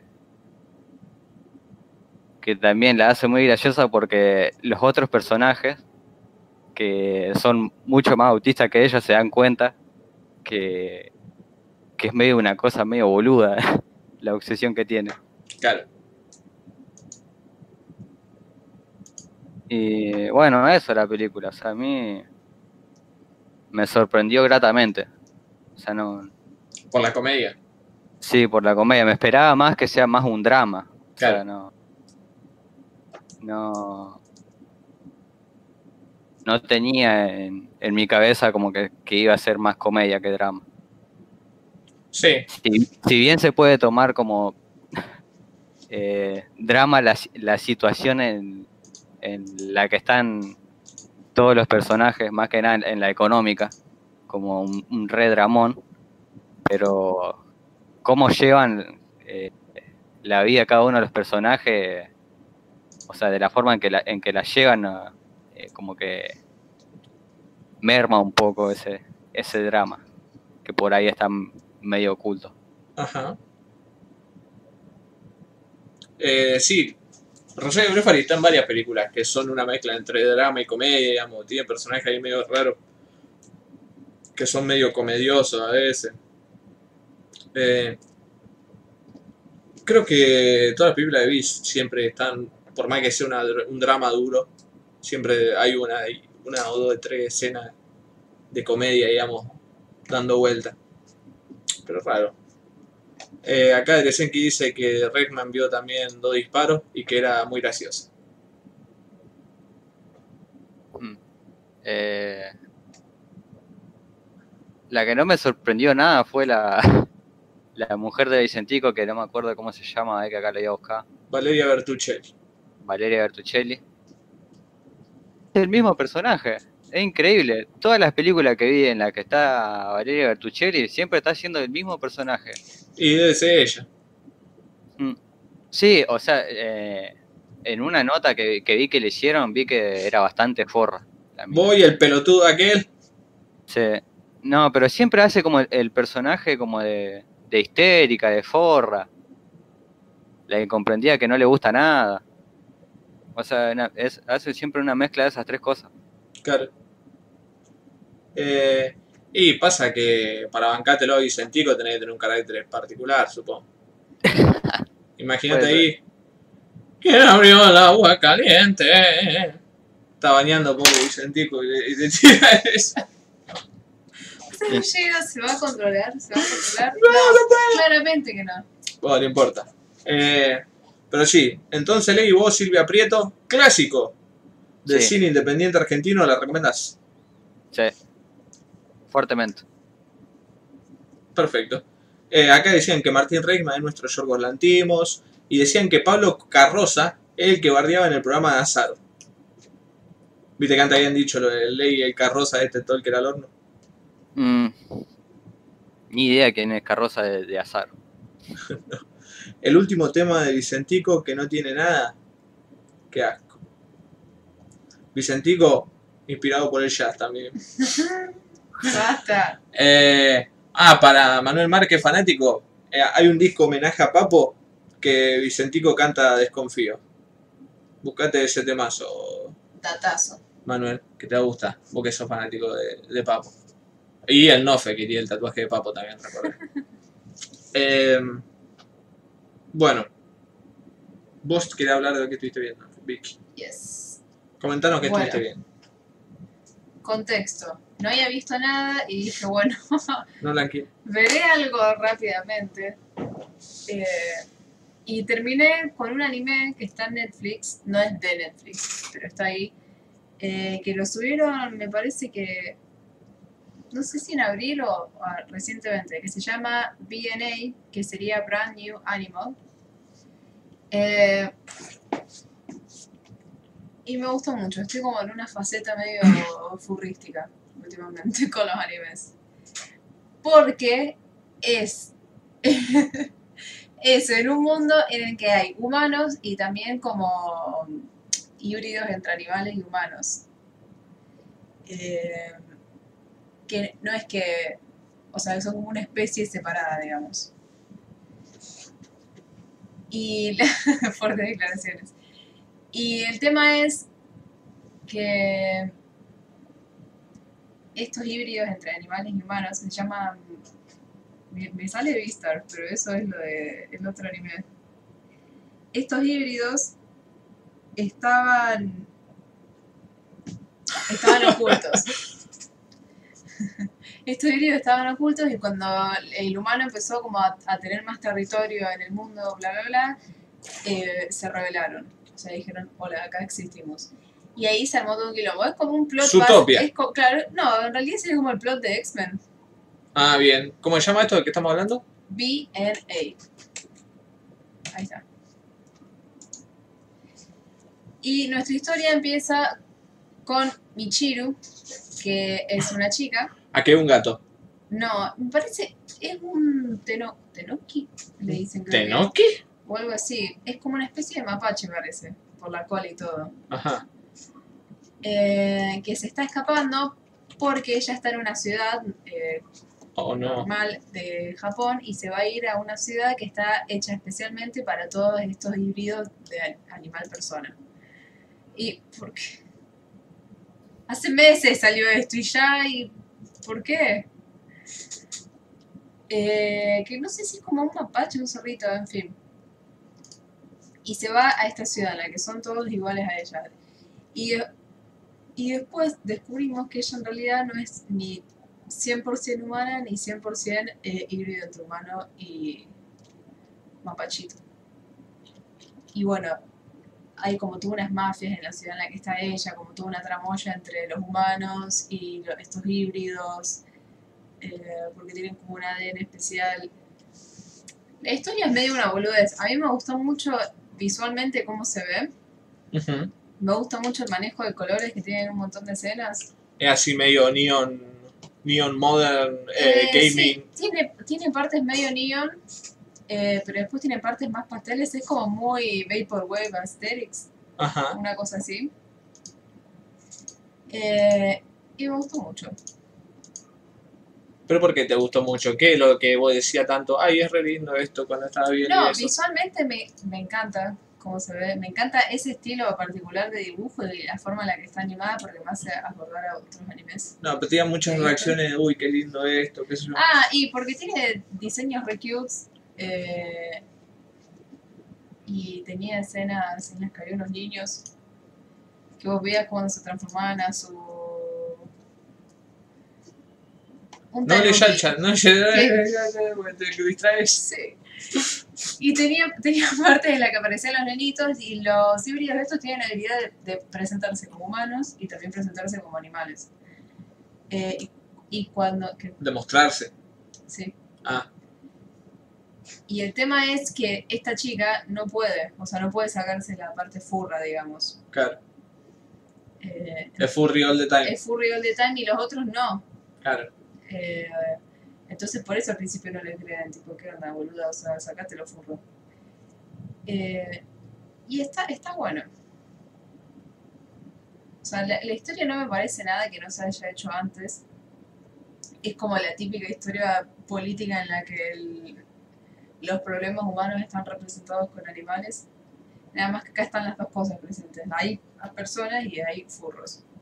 Y hay mamos políticos y de poder entre las dos cosas. Que uno quiere sacar provecho del otro. Pero por lo que vi ahora, porque claramente no lo puedo terminar de ver, me gustó mucho. Y recalco mucho que me gusta mucho, mucho cómo se ve, cómo está animado y los colores que tiene. Me pareció muy interesante. Bastante distinto a los últimos animes que viene viendo de esta época. Así que esto es una mezcla entre anime y furrismo. Ah, re que algo re común, pero bueno, no estaba acostumbrado. Eh... Desconfío es tan choreo que se le puede considerar un cover. Fuerte aclaración, dice Karen. El del Trigger dice que salí ahí, pastor. It's Farry Time. Mirá Bobby que me caía también, dice Santi. Cancelada. Vi cinco capítulos y no me enganchó. La vine pecheando, Trigger. Eh, primero Promare y ahora viene a... Ah, el otro día estaban hablando de Trigger... eh, ¿Cómo se llama? Trigger solamente. ¿No tiene ahí un subtexto? Un Trigger Study o something like that. Yo le había hablado de esa serie. Arranca interesante y después se va al carajo, al, al mejor estilo Trigger. Están diciendo mucha mente Trigger, me están triggereando. Eh, la parte política me pareció interesante. Empaliza al lado de Beastar. Bueno, pero Beastar es porque está muy bien hecha. O sea, vean Beastars. Y sobre todo lean Beastars. Que hay un Ay, montón ay. que no. y El libro mejor que la película. No, pero porque Netflix tiene una temporada nada más. Mm. Y el mundo es súper rico. Vean Zootopia, aparece Shakira. Vean Kill la Kill. Vean Kill la Kill. Ah, Trigger hizo Kira Kid. Son de esos que sexualizan menor de edad. Pero acá, Sí. no, está- pero acá no están sexualizadas las furras. Kill la Kill no está sexualizada, está remil sexualizada. Las Claro. furras. Terminame de escuchar antes de triggerarte. ¡Ey, no! Pelear ley. Que de acá somos dos contra uno, Sí, feminista. pero Kill la Kill es, to- es todo el chiste de la serie que sea así. Extremadamente. Ah, ¿te parece un chiste sexualizar a ni- niñas Sí. menores de edad? Ah, mira cómo. De Chaffee has saltated. Sí. Are you Simone de Boboa? No. Bueno. Eh, ¿Qué te iba a decir? Pero. Es raro, porque no parece el estilo de esos animes genéricos. Eso, a eso es lo que iba, con que, que era una mezcla de anime. Y con lo que vos decís de. Ah, sí parece. Jeje, no había visto ninguna imagen. Me cayó la boca. Eh, ¿Vos viste otra cosa de Trigger? ¿Vos viste Kill la Kill? Kill la Kill. Kill la Kill, sí. Claro, en Kill la Kill se sexualizan absolutamente todo. Está horrendamente dibujado Vistas. Sí, el manga es horrible. Se va poniendo un poco mejor después, pero es horrible. Fuerte declaración, ¿eh? Eh, y que los híbridos no siempre son las víctimas y encima tratan de resolverlo todo último momento. Bueno, no me spoileen, loco. Kill la Kill no me llamó. Dice Ana del Valle. Perfecto. Anime Furry. Un camino solo de ida, dice Luis. Y es un camino muy peligroso, Luisito, así que mantenete alejado. Legui, ¿qué otra cosa estuviste viendo vos? Pero entonces vos recomendás nuestro amigo BNAI. Yo lo recomiendo. Ojo, capaz que la termino de ver y es una cagada, pero bueno. Bueno. De última, mírenlo para sacar eh, fondos de pantalla. La semana que viene es... Uf, se completa. ¿Qué pasó, Legui? Eh, voy a hacer una recomendación así rápida Bueno, y después, des- para después recomendar otra película. bueno, Eh, hace todo junto, hace todo junto. Eh, vi una serie, va, no vi, vi el primer episodio Sí. de una, una serie que subieron a Netflix, que en realidad es una serie vieja, que Sí. pasaban, capaz que vos la viste eh, también, que A ver. pasaban antes en el canal Infinito, que se llamaba Misterios sin resolver. Sí. Sí, sí, sí, Bueno, sí. subieron eh, a Netflix, o sea, temporada nueva, y vi el primer episodio y es una pasada. Eh, el primer episodio es sobre un tipo que era un aspirante a, guionista de cine y el chabón es, de origen puertorriqueño, se casa con una yankee y, tiene un amigo como de, de la infancia, o sea, desde los 15 años, que, que se ve que es un, un loco de, de guita y que tenía una empresa. Y el loco eh, tenía la empresa, pero no sé, que era como de... La empresa era como así de cosas, viste, así de finanzas y cosas así. Sí. Y, y el loco quería contratarlo al, al, al chabón este, que era amigo de él, o sea, el puertorriqueño, por- porque sabía que era guionista, le gustaba cómo escribía, todo.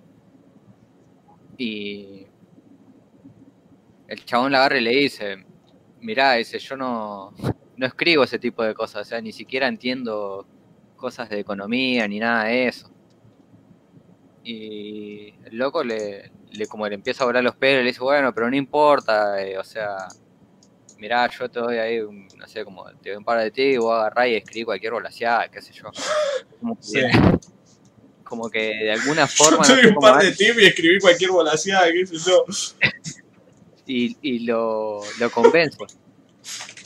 Y el loco se tiene que mudar a, a la ciudad donde está la donde están las oficinas de, de esta empresa. Que creo que estaban en Baltimore, si no recuerdo mal. Si no sé si. Eh, el loco se muda con la con la mujer, o sea, recién casados se mudan a esa, a esa ciudad que no conocen nadie. Al, al único que conocen en esa ciudad es al, al chabón este que le da el trabajo, que, que era el amigo de él Ajá. resulta que va todo bien, qué sé yo, el loco empieza a escribir, como que le agarra la mano y hace un par de, de cosas. Y ponerle que al año y medio, un día así re random, el loco desaparece. Sí. Desaparece y. Y no lo encuentran por ningún lado, qué sé yo, encima la, la mujer está de viaje, es como. Es todo un quilombo Ajá. vuelven todo, como que se juntan todos en la, en, en la en la casa del chabón y empiezan como a armar una un, un grupo de búsqueda. Sea, ya con, con la policía y todo, pero, o sea, se encargan ellos también de como hacer una, unas movidas ahí como para agilizar las cosas. Y resulta que lo terminan encontrando el loco. O sea, no había spoileado nada, ni cómo lo encuentran, ni nada. Sí. Lo, lo raro de- del caso es que es muy, pero muy extraño. O sea, no, no cabe en ninguna lógica eh, dónde lo encuentran al loco. Ajá. Y pasa lo, eh, lo que siempre pasa, ¿viste? Que no solo pasa en Estados Unidos, pasa en todos lados. Sí.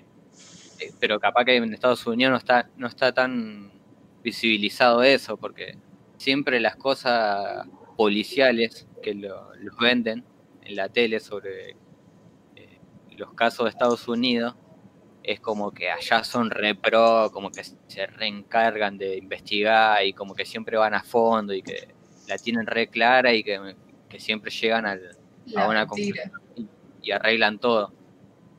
Y muy pocas veces te muestran que allá también son unos terribles cabezas en las investigaciones y se mandan las recagadas. Sí. Y por ahí cierran casos que ni siquiera están con una conclusión fidedigna. Sí, pero también hemos hablado acá, Ley, del, del documental de los tres de Memphis, hemos hablado de Innocent Man y de un montón de veces que, de, que están, que encima son producciones estadounidenses también, de, de casos que son un fraude, que ellos, que cierran, que engarra- enganchan ahí a un, a un perejil y lo mandan preso y cierran el caso y a la mierda. Como Making of a Murder. Como Making of a Murder, sí. Pero muy pocas veces, o sea, siempre generalmente como que te muestran que ellos son repro. No, no, sí, o sea, siempre la tradición estadounidense, digamos, de todas esas producciones de detective y todo que siempre te encantó mostrar, eran todos re crack.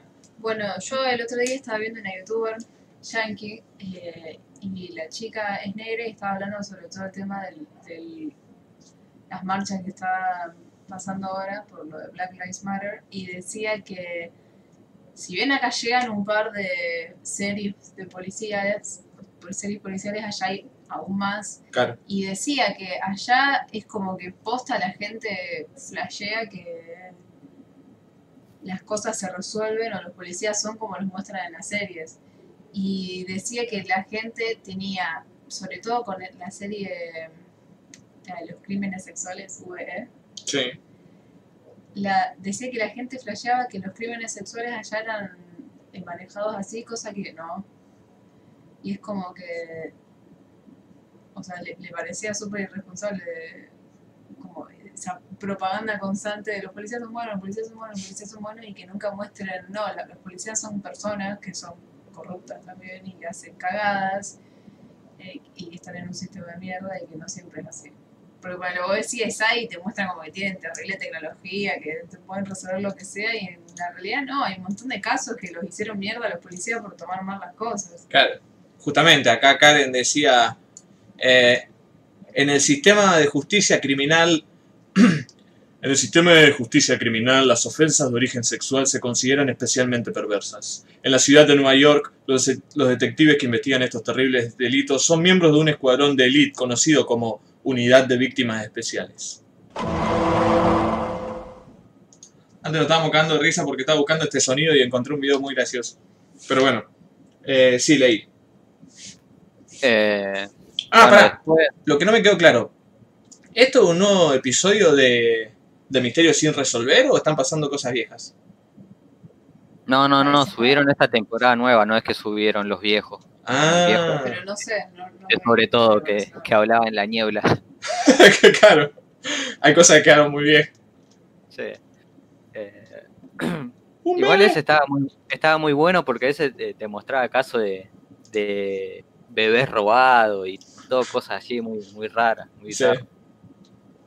Eh, ah, bueno, lo recomiendo mucho. O sea, vi el, el primer episodio y no me defraudó para nada. O sea, lo, lo banco a morir. Calculo que los otros también van a ser así. Lo voy a ver, lo voy a ver. Eh, Nada, muy bueno acá midiendo la huella, muy bueno. eh, Yo no lo escucho de cosas. ¿Al ley no lo escuchás? No. ¿Qué hiciste? Nada. ¿Qué rompiste, Mariví? Yo lo escucho perfecto acá, lo estoy viendo en la charla y todo. Fíjate si No, rompió todo, rompió todo. rompe todo. Bueno, sí leí. Después vi una película, ot- va, otra película argentina, porque la, la anterior también era argentina, que se llama eh, La muerte no existe y el amor tampoco.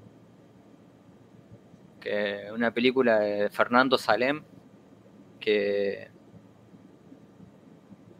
¿Me escuchan? Ahí sí. Sí. no, sí, yo no te escuchaba. Yo te, yo te escucho, leí. Ahí la Vicky salió, volvió a entrar y ahora te escucho. No sé por qué Ah. se salió. Me suena esa película, leí. Me parece que estaba en el había- Festival de Mar del Plata. Eh, Sí. Me parece que... ¿Sí? Ah, no, porque esta la vimos. Santi, vos estás en el chat, Santi. Pues esta la fui a ver con mi amigo de Santi al Cairo, boludo, no puedo creer. Pero esa Ah, estaba en Mar del Plata. Y estaba en Mar del Plata, sí, él que tiene la música de Morita y el Santi motorizado. Yo la quisiera ver, pero no había entradas. Qué grande. Sí, Eh, es una película basada en el libro de, de Romina Paula, que se llama Agosto, que también lo recomiendo porque a ese libro casualmente lo leí, ponele que hace, no sé, tres años o dos años, no sé, ajá. eh, está en ese rango de, de tiempo. Que lo, lo encontré adentro de una caja que lo tenían en, en mi pieza, que no sé quién, quién lo habrá puesto ahí. Papá Noel. Eh, sí, capaz, puede ser. Y también lo recomiendo mucho. Está bueno. Bien. Eh, bueno, la película eh, es sobre Emilia, una chica que, que es psiquiatra. Eh, sí, creo que. No. Me parece que. Puede ser, porque trabaja ahí en el psiquiátrico y ayuda a todo eso, pero es como una, una chepiva del psiquiátrico. Sí, sí. Y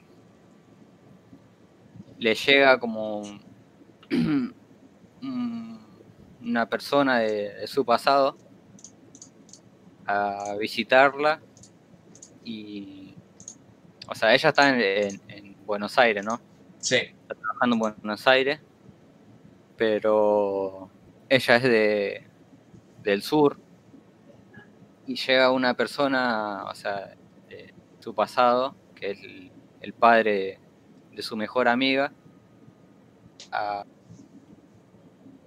a decirle que por qué no se, no se va un, un tiempo a- de visita a la casa de ellos. Y de paso le dice que, que bueno, que, que van a desenterrar las, se- la- el cuerpo de, de su mejor amiga. Sí. Y la piba es como que sí, quiere ir, pero no está como muy convencida. O sea, tiene tiene como algo ahí que no que no saca afuera, pero pero sí, como que algo que le inquieta, como que no está tan convencida de ir por voluntad propia. Eh, va por un tema de compromiso. Eh, resulta que la, la piba, bueno, acepta, se va al sur y cae en la casa de, de su mejor amiga. Y ahí es como que como que tiene un, un viaje al pasado. O sea, eso es la película, es como todo un, todo un viaje al pasado que, que va transcurriendo la, la protagonista esta de Emilia. Eh, porque o sea, todo, todo lo que va pasando durante la película, o sea, y todos los lugares que recorre, Sí. como que le trae vivencias del pasado y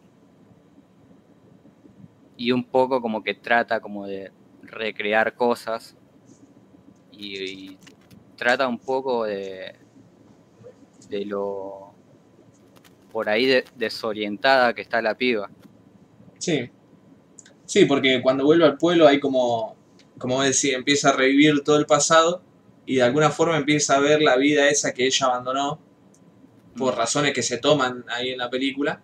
eh, la vida que abandonó ahí en el pueblito, en la que tenía aquello amigas, en la que tenía una mejor amiga, en la que tenía al padre eh, y en la que tenía un chongo principalmente, Sí, Eh. para irse a Buenos Aires. Claro, porque ahí se, re- se replantea como al final, o sea, te lo, lo dejan así explícito a eso. Sí, pero durante toda la, la película es como que está en una búsqueda ahí de, de loco que quién soy soy lo que lo que realmente creo que soy o, o no sé todo este todo este tiempo estuve viviendo una mentira o me estuve mintiendo Sí, más que nada para mí por el lado de la felicidad, ¿no? O sea, soy realmente feliz allá en Buenos Aires, que yo, que, que estoy bien, Claro. que, que tengo un novio, que, que yo que tengo un gato, que tengo un laburo. Acá su se está haciendo la residencia en psiquiatría. Eh, o habría sido más feliz si me quedaba acá, por ejemplo. Claro, exactamente. Eh, y bueno, y eso también se está muy bien utilizado el. No sé si que, está muy bien utilizado, porque capaz que sí, o sea que por eso mismo el- eligió que la. que-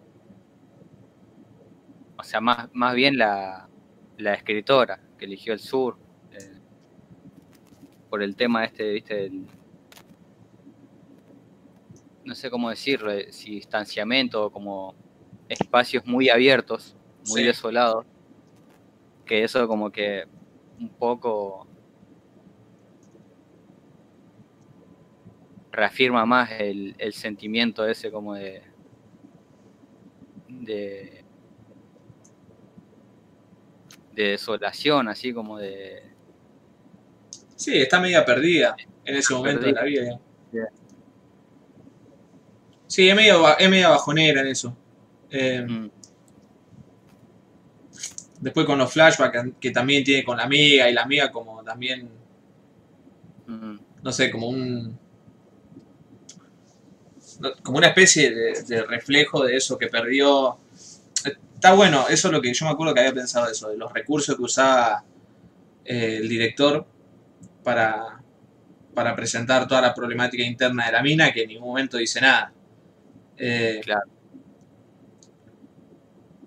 Ma- sí, yo me acuerdo que me había gustado eso, pero también tenía como ahí unos medio unos problemas por ahí de, de no sé si de narración o de tiempo.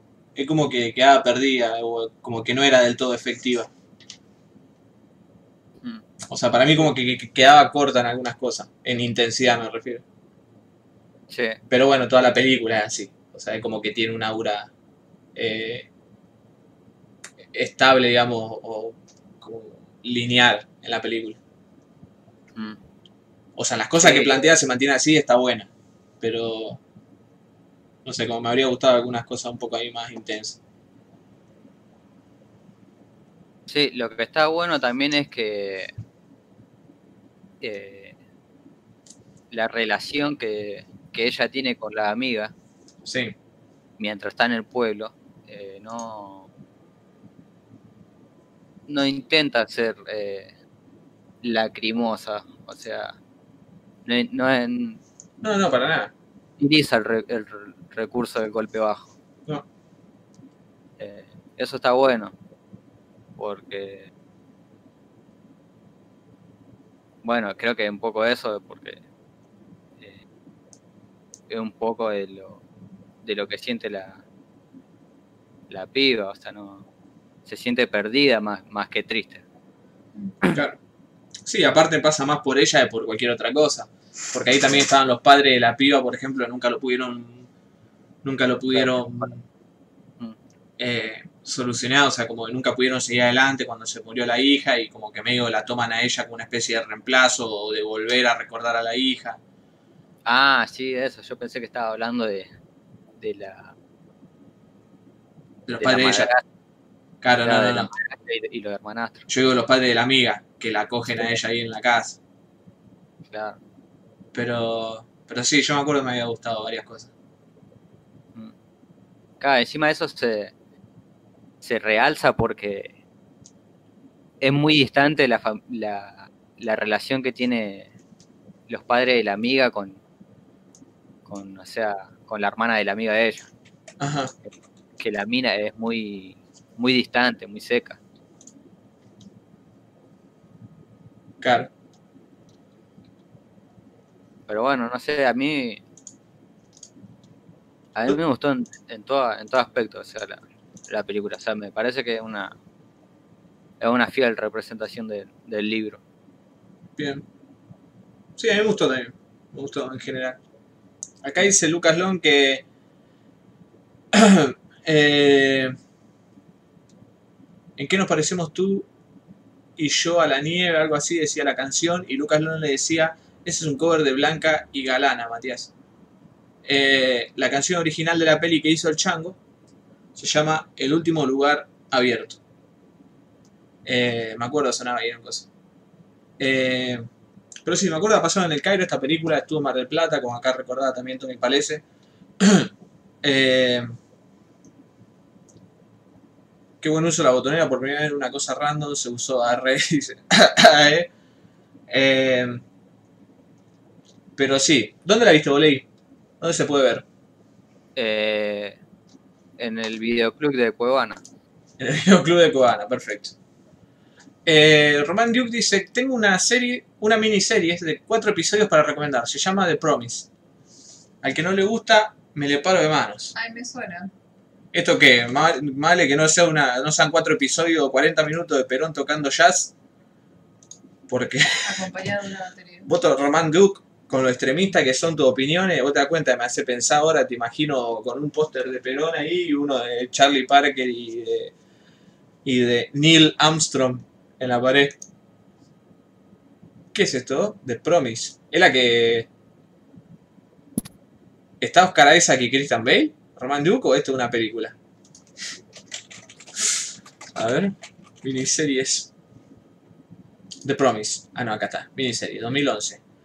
A young British girl travels to Israel's Palestine. Uy, la puta madre. Quiere trivial ley. Retracing the steps of her grandfather, a British soldier stationed there in the 1940s. Hmm, 2011. Bueno, bueno. Muy injunable esto. Ah. Habrá que verlo. Eh, bueno. Entonces recomendar la muerte no existe y el amor tampoco, leí. Yo también la recomiendo. Sí. Es sobre Palestina e Israel. Me hizo acordar Ley. Che, no es pro Israel. Está buenísimo. Listo. Eh, bueno, Ley, ¿no tenés más nada? No, iba a tirar otra película de, de Fernando Salén que también vi, pero la, la voy a dejar para la semana que viene. Perfecto. Así no se nos va tanto el tiempo. Eh, porque yo tengo que hacer un especial todavía. Y para que no se extienda mucho esto, me voy a cronometrar.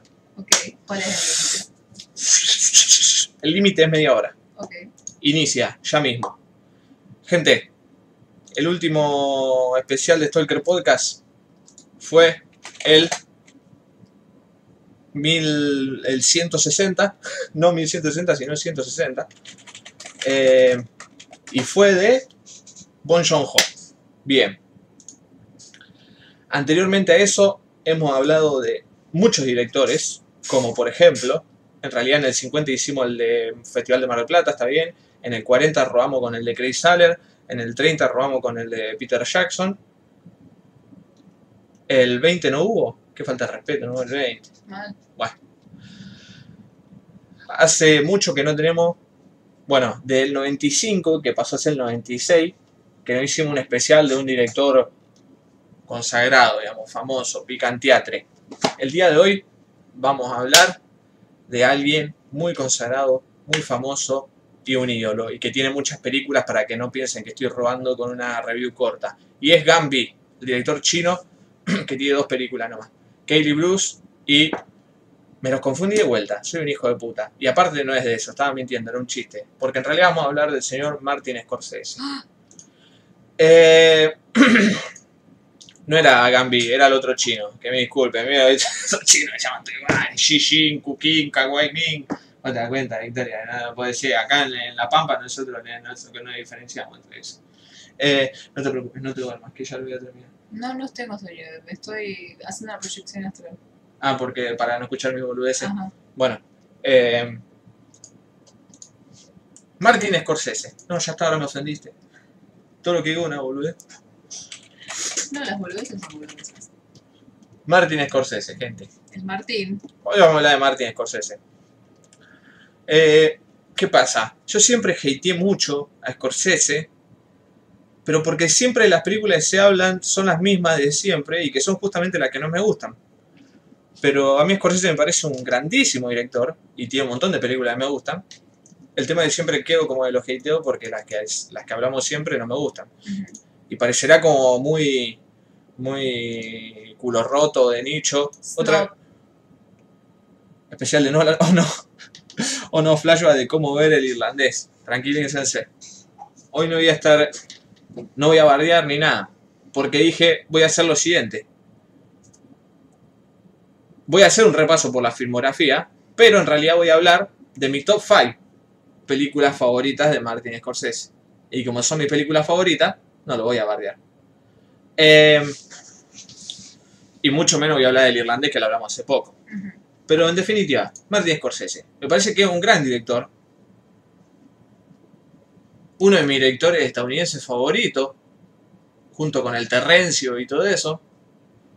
Eh, y por eso quería reivindicarlo en este podcast, porque tal vez no le hemos dado el suficiente cariño, más allá de cuando hablé de Silence y todo eso. Eh, top 5 en vez de filmografía, claro. Eso es lo que, lo que voy a hacer más o menos, pero vamos a hacer un repasito igual por la filmografía y vamos a hablar Filmografía queda más lindo. que y, va- top y- five. y vamos a hablar un poquito del contexto también y eso. pero bueno. Eh, Sepp Stalkers. Eh, la cita película más perturbadora de Scorsese. Eh, Puesto número uno. sí. Igual no voy, a, no voy a tirar todavía eso. Vamos a hablar, como hacemos siempre en estos especiales, vamos a hablar un poquito en general de- del contexto y de nuestro amigo Scorsese en general y de toda la web. Scorsese, ¿por dónde arrancamos? Es un viejo, de puta. Tiene cejas negras y altas gafas. Fin. Eso es todo lo que podemos decir Y es católico, de familia católica. sí. Eh, pero bueno, a lo que me refería con que no me gustan las películas más hablan de Scorsese es que realmente nunca me, nunca me llamó mucho la atención las películas de Scorsese que eran de.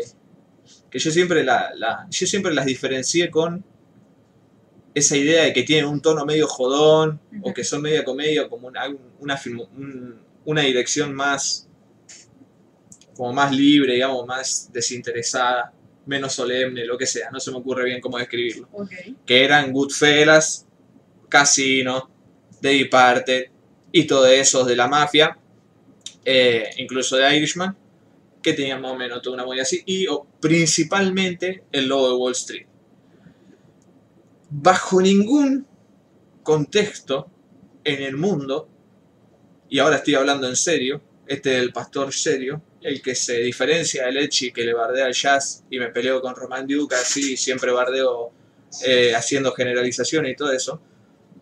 Ahora hablando en serio, bajo ninguna circunstancia diría que esas son películas malas o que me parece que son malísimas o lo que sea, sino que posta no me gustan. Nunca me gustaron. Es un poco como aquello, como Los Redondos, como eh, no sé, con un montón de cosas que intenté que me gusten y, y lo intenté fuerte y nunca lo logré. Lo mismo me pasa con estas películas. Eh, principalmente Goodfellas, que Goodfellas está considerada como por ahí la mejor película de Scorsese, o mucha gente la pone como la mejor película de Scorsese y nunca pude hacer que me guste. Y eso la vi varias veces. Eh, lo que comparte Asume que, que intentaste fuerte que te gusten los redondos. ¿Qué? Yo nunca supe que, te- que intentaste fuerte que te gusten los redondos. Sí, Ley, cuando yo escuchaba todas las bandas así del rock nacional, boludo, era un dolor que no me gustasen los redondos. Porque todo me, todo me bardeaban. Eh, ¿cómo puedo escuchar aquello, la pastilla del abuelo? ¿Cómo puedo escuchar todos esos muertos que son todos fanáticos del indio? Mira todas las cosas que... nunca pude hacer me gustan los redondos, lamento. Eh, obviamente que ahora no.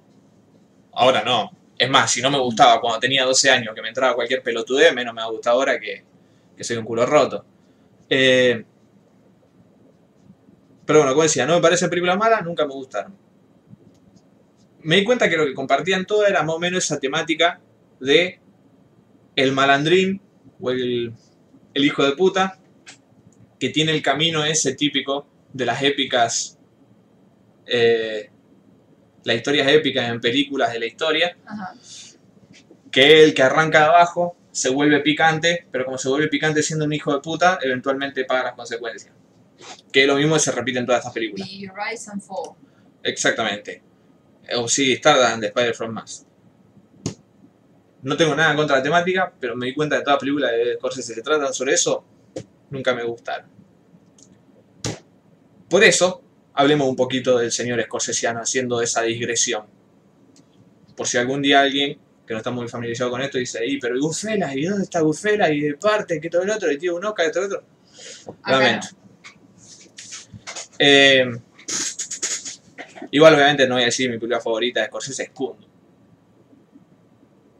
Hay también una barrera. Hay un límite, chicos. Eh, pero bueno, Scorsese. Para hablar de Scorsese, primero tenemos que hablar un poquito de nuestra generación eh, estadounidense de los años 70 y de toda esa movida que surgió eh, de lo que se llamó el nuevo Hollywood, que hoy día se lo acompaña mucho con Coppola y Spielberg, ¿no? Scorsese, Coppola y Spielberg. Porque por alguna razón, si bien son películas conocidas, las de los otros directores que, que andaban dando vueltas por ahí, principalmente en Nueva York también, eh, si bien son conocidas películas, me refiero por ejemplo a las películas de Sidney Lumet o de Robert Altman o de Peter Bogdanovich, que son conocidas. O sea, Sí. hoy día la gente conoce Network y sabe en qué contexto surge y todo eso. Conocen Dog Day Afternoon, eh, que yo, The Last Picture Show, si bien creo que es previo. Pero, pero por alguna razón, como los tres han sido más famosos, se, lo- se los ponen ellos tres. Eh,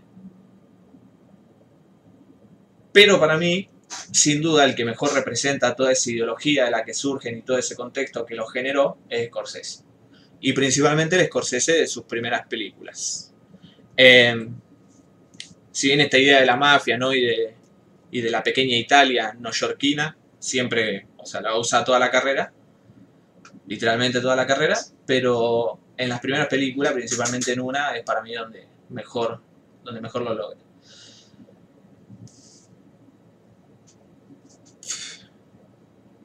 Pero sí, eh, la década de los 50, principalmente, y en, los, en realidad en los, los finales de los 60, eh, el cine norteamericano era Hollywood, ¿no?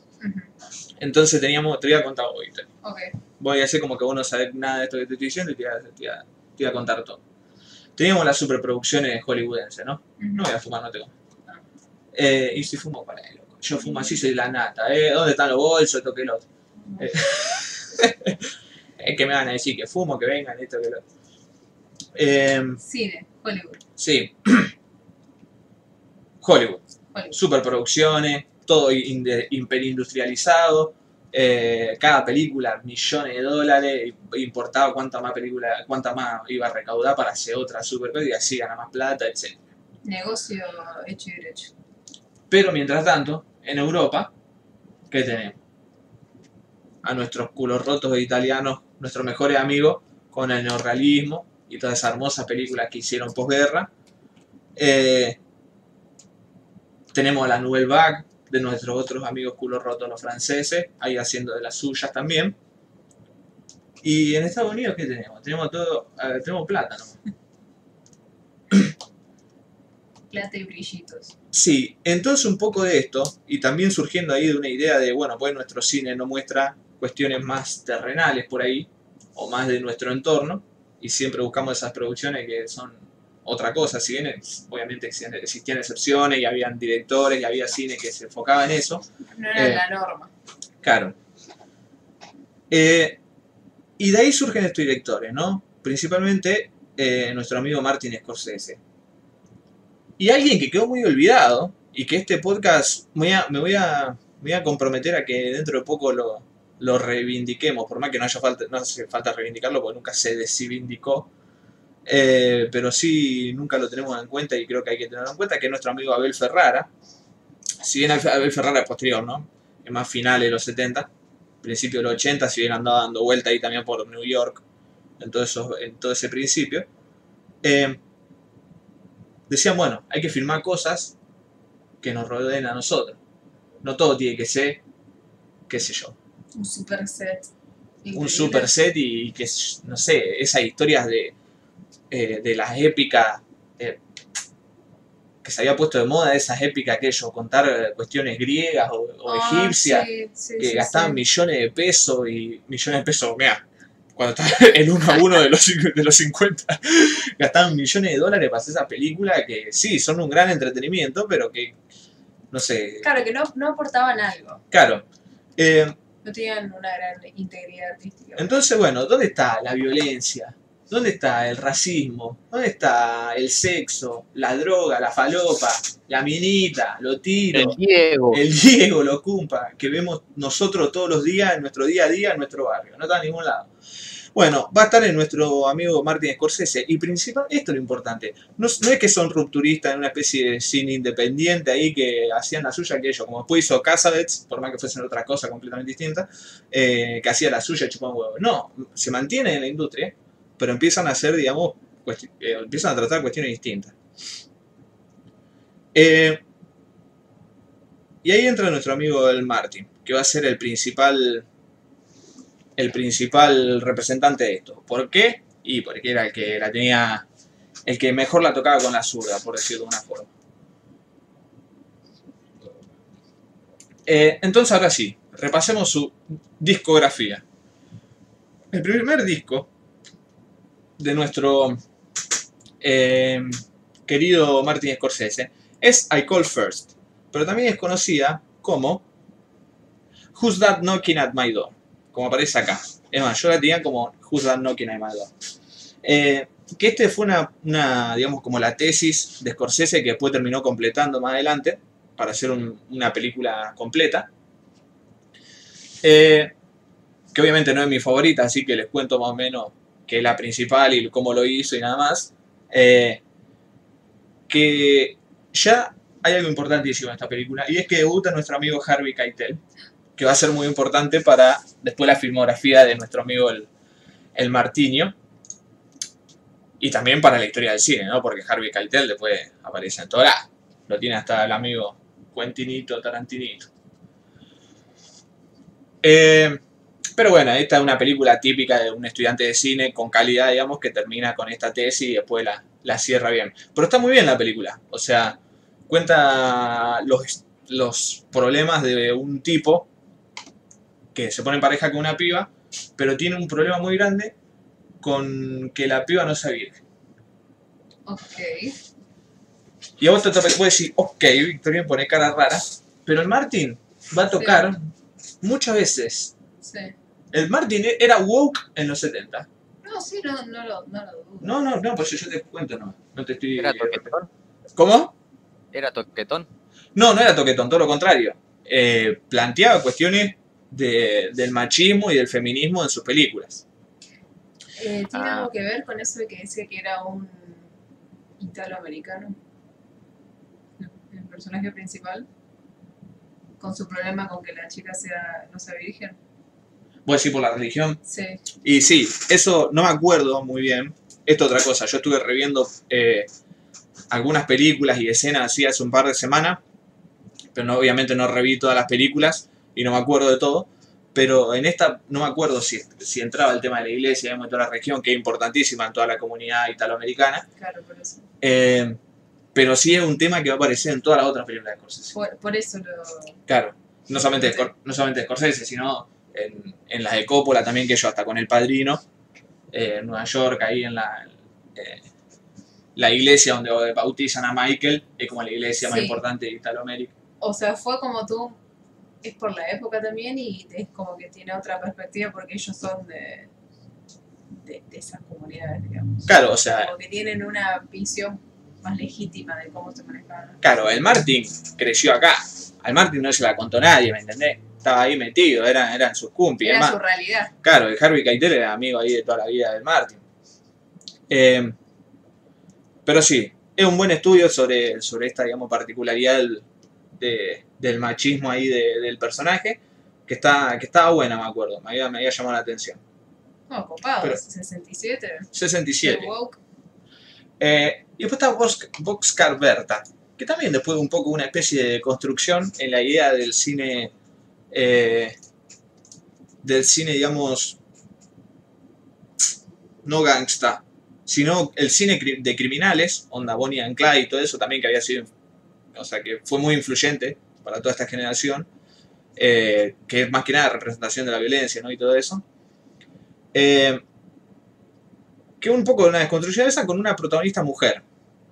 Hay varios problemas con esta película, más allá de que nuestra protagonista sea mujer, y que la idea de la película y de la escritora, creo que era, déjenme testear, si no era escritora, no sé si era la idea o la productora o quien sea, de hacer una película posta basada en esta criminal, eh, que era, esto básicamente en la, en la Gran Depresión estadounidense, se juntan ahí unos sindicatos y una mina se alía con David Carradine y empiezan a robar trenes. Lo empieza a seguir la policía, salva un quilombo y después desencadena con una escena muy famosa sobre el final que probablemente hayan visto. Que por ahí es muy. Esa sí es muy, es muy scorsesiana. El problema con esta película es que no es una producción completamente de Scorsese, sino que está producida por Roger Corman, que se llamaba. No aparece acá, entonces no quiero vender humo. Pero Roger Corman básicamente era un tipo el- que lo único que le importaba era eso, lo que yo le decía del, del Hollywood previo, de generar plata y gastar la menor plata posible para producir una película y, poder ganar plata con eso. Eh, entonces, como las películas eran. Después Roger Corman, el que. No sé, no me acuerdo si se llamaba Roger, pero bueno, Corman, eh, el que termina haciendo todas las adaptaciones, esa de, de Edgar Allan Poe, que ya había hablado un poco acá en el podcast, que yo hablé de Pete and the Pendulum, pero era como toda una idea así media casi de cine B, pero el chabón tenía toda la plata y ponía toda plata de japonés. Eh, pero claramente con controlaba la producción y en esta película se nota que no es completamente de Martin Scorsese. Pero bueno, no es una película que me guste mucho a mí, es más, me acuerdo cuando a mí me parecía bastante mala. Pero tiene ahí algunos temitas que podrían rescatarse. Lo importante es que en 1972, 1973, Martin Scorsese dirige Mean Streets, Calle Salvaje, que es lo que podríamos considerar el debut cinematográfico de, de Martin Scorsese, ¿no? Porque el otro había sido un trabajo de facultad, el otro era una producción de Roger Corman, no cuenta. Así dice, ¿no, Roger? Pero este era Mean Street. Ahora sí, posta. Ahora es completamente... Ahora sí te dirijo una película. Claro, este es nuestro amigo Martin Scorsese. Eh, y esta entra eh, como mi quinta película favorita en el ranking de, de mis top 5 películas de Martin Scorsese. Eh, porque esta toca el tema del- de los mafiosos y todo eso que le, que le interesaba a él, pero no desde esa visión, como dije antes, del, del camino del de Rise and Fall, como dijo la Vicky sino que es un día a día posta en la vida de dos eh, pichichi, casi mafiosos wannabe, Ujú. de la- pequeña Italia. Rateros. Eh, que para empezar eso parece mucho más interesante porque es mucho más traído a tierra, es algo que conoce mucho más él y aparte tiene, tiene muchas más matices para trabajar. Que, que lo otro, por ejemplo, que casi con casi que con Citizen Kane ya no, habría, ya no había más nada que hacer. En una exageración, obviamente. Pero esto sí me parece más interesante, digamos, más enfocado. Eh, y más cuando el Martin Scorsese tiene la buena idea de juntar a Harvey Keitel y al amigo Robert De Niro muy joven y poner dos estereotipos que son bastante comunes, hay que decirlo, de este tipo de cine, de los dos son mafiosos wannabe, pero uno, digamos, es casi, es un buen tipo, va a la iglesia ahí todo el tiempo, está, eh, eh, tiene, es más, la película se trata sobre esto, sobre todo lo- todos los problemas internos que tiene él con Claro. ser una buena persona, Claro, claro. pero al mismo tiempo va haciendo eh, la política y, y un poco ensuciándose las manos ahí con unas tramoyas que, que trata de posicionarlo, de subir de estatus como, como, un, como un mafioso. Pero casi que por la buena senda, ¿no? Eso que tanto mostró Coppola, capaz, eh, de alguna forma en El Padrino. Que sí, ellos tenían músculo y liquidaban gente, pero con las drogas no se metían y todo eso y qué sé yo. Ojo. Eh, y por el otro lado está Robert De Niro, que es el gangsta más quilombero, digamos. Claro. El chabón es ahí un, como, como dicen los jóvenes ahora, un caótico, eh, bad chaotic, ¿cómo es? Chaotic Evil. Chaotic Evil. Entonces que ellos pone bomba en los carteros, eh, amena- ah, hay otro chabón ahí que, está, que eh, capaz que tiene más estatus que ellos, digamos, y, y lo pelotudea, lo amenaza, le pela un chumbo y el loco dice te iba a matar, te iba a matar, te iba a matar, deja de romper los huevos. Eh, y la violencia, como en todas las películas de Scorsese, va escalando. Eh, es genial esta película. Es genial porque tiene esa visión posta que uno dice, mostrar una película de Nueva York de los 70 y tener que poner Mean Streets. Mm. Porque a mí me hace acordar mucho a la, una gran película también, que es Saturday Night Live. Eh, 1975. No, esto es la serie. ¿Cómo se llama? De 75 está solo en la live. Saturday Sí. Night Fever. Le dije live. Eh, ah, que, la de Travolta. que 1907, claro. Eh, ¿Por qué esta película todo el mundo que no la vio se piensa que, que yo, John Travolta pelotudeando en, en el- la disco y no lo es? No, no es yo Travolta, solo bailando. Para nada. Eh, es un dramonazo justamente de las calles. eh, de las calles del, del- del Brooklyn norque- norteamericano. Y me recuerda mucho en algunas escenas de esta película eso. Principalmente en las que ocurren la- las tragedias más grandes, digamos. Pero bueno, principalmente eh, el, el análisis sobre este personaje de Harvey Keitel, con todo ese, ese conflicto interno de ser una buena persona, de estar estancado en la vida y al mismo tiempo para avanzar, ver qué tiene que hacer. Porque al mismo tiempo Robert De Niro es un amigazo de él y de un amigo toda la vida. Y están como esas dos contra- contraposiciones que a mí me, me encantan. Y me encanta cómo lo trata, cómo lo filma también Scorsese acá. Otra cosa que hay que decir es que Scorsese, por lo que estuve investigando, fue el primero, o fue uno de los primeros de empezar a usar música popular de la forma tan usada que se usa ahora. Claro, Eh, sí. De la forma en la que ahora estamos acostumbrados a ver eh, música. Claro, entonces una película de los 70, con un score compuesto ahí que hermoso, y dice, ah, una película de 70. Pero después ve Mean Streets y ve cómo entra Robert De Niro en cámara lenta en el bar y está Harvey Keitel mirándolo y dice, esta película que la filmaron el año pasado. Eh, y eso es genial. Está el meme ahí de que Scorsese siempre usa los temas de los Rolling Stones, y es cierto, usa muchas veces los temas de los Rolling Stones. Justamente acá, esta escena que estoy diciendo, un tema de los Rolling. No me acuerdo cuál. Eh, no me acuerdo cuál. Capaz si está Dere acá o alguien en el chat se va a acordar. Eh, pero un gran, un gran acierto eso de la música popular en... Es más, escuché que como que la mitad del presupuesto de esta película fue para comprar La- derecho de las sí. canciones. Eh, pero vale la pena, vale la pena porque, porque cada vez que Scorsese usa esos recursos quedan bien. Que después usa... So Fortunate Son de The Who. No es The Who. O no me acuerdo. Me estoy confundiendo con otra. ¿Es una película de Scorsese esa? Na, na, na, na, na. No. Uff. Tuve una mercheada ahí terrible. El Logan Lucky de Steven Soderbergh, la que tanto guardiamos, Mm. ahí usan Fortunate Son. Bueno, ese uso es re scorsesiano. Y a eso es a lo que me refiero, si se acuerdan de Logan Lucky. Eh, ¿De quién era Fortunate Son? Porque no era de Who. Ah, de Creedence. Eh, bueno, Mean Streets, peliculón, top 5. Si le gustan las películas de mafioso de Scorsese y no vieron Mean Streets, véanla porque para mí es, es la mejor de todas. Eh, no es la mejor de todas. No, sí, de mafioso sí, es la mejor de todas. Eh, no sé por qué pensé en mafioso y se me ocurrió eh, De Niro. Y ahí. Eh, pero es un peliculón Mean Streets. Véanle. Eh, uh, ya no llego, gente, como siempre. Jeje. Eh, Calle Salvaje, oh my god. Ah, esto otra cosa. Toda la parte documentalística de Scorsese, que es una filmografía aparte, eso no lo voy a tocar porque no los vi. Creo que vi uno solo. Eh, será un especial aparte. Estos son los, los feature film. Hablando de wokismo y de feminismo.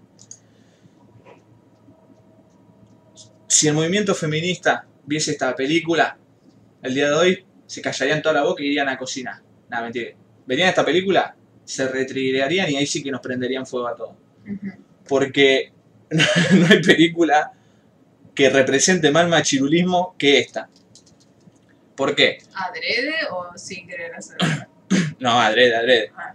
Es más, la película trata sobre eso. Ah, Porque cuenta la historia de nuestra amiga Ellen Burstyn, que es la vieja de, con todo respeto, de, es la madre de Jared Leto en Wrecking for a Dream, la mamá de... La mamá de... Puta que lo parió. La del exorcista. Linda Blair. La mamá de Linda Blair en el exorcista. Eh, interpreta a esta mujer que se le muere el marido y ella decide mudarse a California a seguir su... dice, bueno, voy a trabajar como cantante ahí en unos clubes y voy a, voy a, voy a ganarme la vida con eso y voy a mantener a mi hijo con eso. Em, y ahí se encuentra, obviamente, con toda la, todas las barreras que le va a ir poniendo El patriarcado. de patriarquía. Eh, desde el productor que le dice, bueno, voy a mostrarme el culo, si, pues, si quiere cantar, porque tenés que tener un buen culo para cantar, porque si no no te puedo vender. Em, Cosas que no han cambiado aún. o, qué sé yo, ella empieza a trabajar en un bar con la madre de Laura Dern, que después eh, ese bar, o sea, era tanta la química que se generó en esa película. Esta es una película muy famosa en Estados Unidos. Acá me parece que no ha pegado tanto, pero en Estados Unidos sí se ha visto mucho. Es como una película de Telefe de Estados Unidos, digamos. Eh, y toda esa química que se generó en ese restaurante, después produjo una serie, Mira, está basado en esto, se llamaba Alice, me parece. Eh, y. Y bueno, incluso en el bar ese, cuando ella trabaja como eso, digamos, durante un tiempo parcial para, para pues, después seguir su carrera como cantante, ahí también están todos los machirulismos típicos de, eh, pero ¿qué? ¿Me va a servir el desayuno sin sonreír o cosas así? o te toco el culo al pasar. Claro, eh, que bueno, se llamó mucho más explícito, ¿no? Pero, pero esa idea de, de por qué no me sonreí cuando, cuando Ah, sí. café, ¿no? Serías más lindo si sonreís. Eh, pero es muy bueno que hasta incluso cuando viene este chabón, el Chris Christopherson, que se la empieza a chamullar y que es un tipo amable, capaz que el primer tipo amable y buena gente que uno ve, O sea, genuinamente. Claro, no es como Harvey Keitel por ahí que era un hijo de mil putas en la película. pues también está Harvey Keitel acá. Lo rodea, hijo de reír. Eh, no, pues es terrible. Y incluso cuando viste el loco, vos te das cuenta que también hoy día, o sea, uno lo ve hoy día y dice, es medio machirulo este chabón. Pero no. Eh, o sea, sí, es machi- la está machiruleando, Sí. pero es como mucho más, es otro nivel, digamos. Y eso que está en una película que te plantea el el más hijo de puta, está, digamos, el más... El más... Aceptable. Pasable. Sí. El menos nocivo, digamos. Claro. El menos peligroso. Sí, sí, es, es raro. No sé, porque, o sea, como la mina lo ve y, y le encanta, de hecho, mirar qué amable, esto que el otro, pero al mismo tiempo está hinchando a pelota, que sigue Claro. haciendo mal, como si fuese necesario que le dé bola sí o sí. Ah, Bueno, pero eso también lo vemos con las concepciones que nos, que nos manejamos ahora. Obviamente era otra época y todo lo que, Claro. todo lo que queramos, ¿no? Pero ya que está planteado el tema, la discusión está ahí. Eh, pero bueno, Alice Doesn't Live Here Anymore es una muy buena película también, ahí olvidada. Me, encanta el nombre. Sí, Como re dramático. Alice doesn't live here anymore. Alice doesn't live here anymore and she doesn't live anywhere. Vamos a hablar de Taxi Driver más adelante. Pero bueno, en 1976, nuestro querido Martin Scorsese dirige Taxi Driver. Hablemos por ahora de otra olvidada. Y aquí tengo de ser, tengo de ser sincero. Para mí, eh, eh, correctamente olvidada, si se, si se quiere. No. Eh, es una película rara de Scorsese en la que hace como una especie de mer- un mergeado entre, entre musical y drama y drama medio improvisado, no sé, como medio genérico entre Liza Minnelli y Robert De Niro. Para ser sincero, no me acuerdo muy bien de esta película. Lo que me acuerdo no me había gustado una mierda. Me acuerdo cuando la vi, la odié incluso. Después estuve leyendo un par de críticas, todo eso, como que dije, ah, bueno, capaz por esto sí. Pero sigo sin recordar mucho. Siempre me pareció media cacosa. Cada vez que por suerte la he enganchado en- de alguna forma, o viendo escena por separado o algún ensayo, nunca me ha terminado de convencer. Y lo único que le puedo decir es que el struggle, el, el conflicto entre un, justamente, un saxofonista, que es nuestro amigo Robert De Niro, y Liza Minnelli, que es una cantante, porque es Liza Minnelli justamente. Eh, y empiezan a tener ahí un dramón típico de pareja, mientras al mismo tiempo tienen que, que cantar y hacer la banda y todo eso. Típicas cosas musicales. No sé, Liza Minnelli canta bien, pero los temas tampoco son muy buenos, no sé. No me gusta esta película para nada, ha sido olvidada, por suerte, y encima dura dos horas y media. No. Obviamente va a haber un fanático, si alguien escucha esto alguna vez va a decir, no, Nueva York, Nueva York, New York, New York, es mi película favorita, hijo de puta, ¿cómo decís eso? No evento. Está Bueno, todo bien. acá está el tema de New York, New York.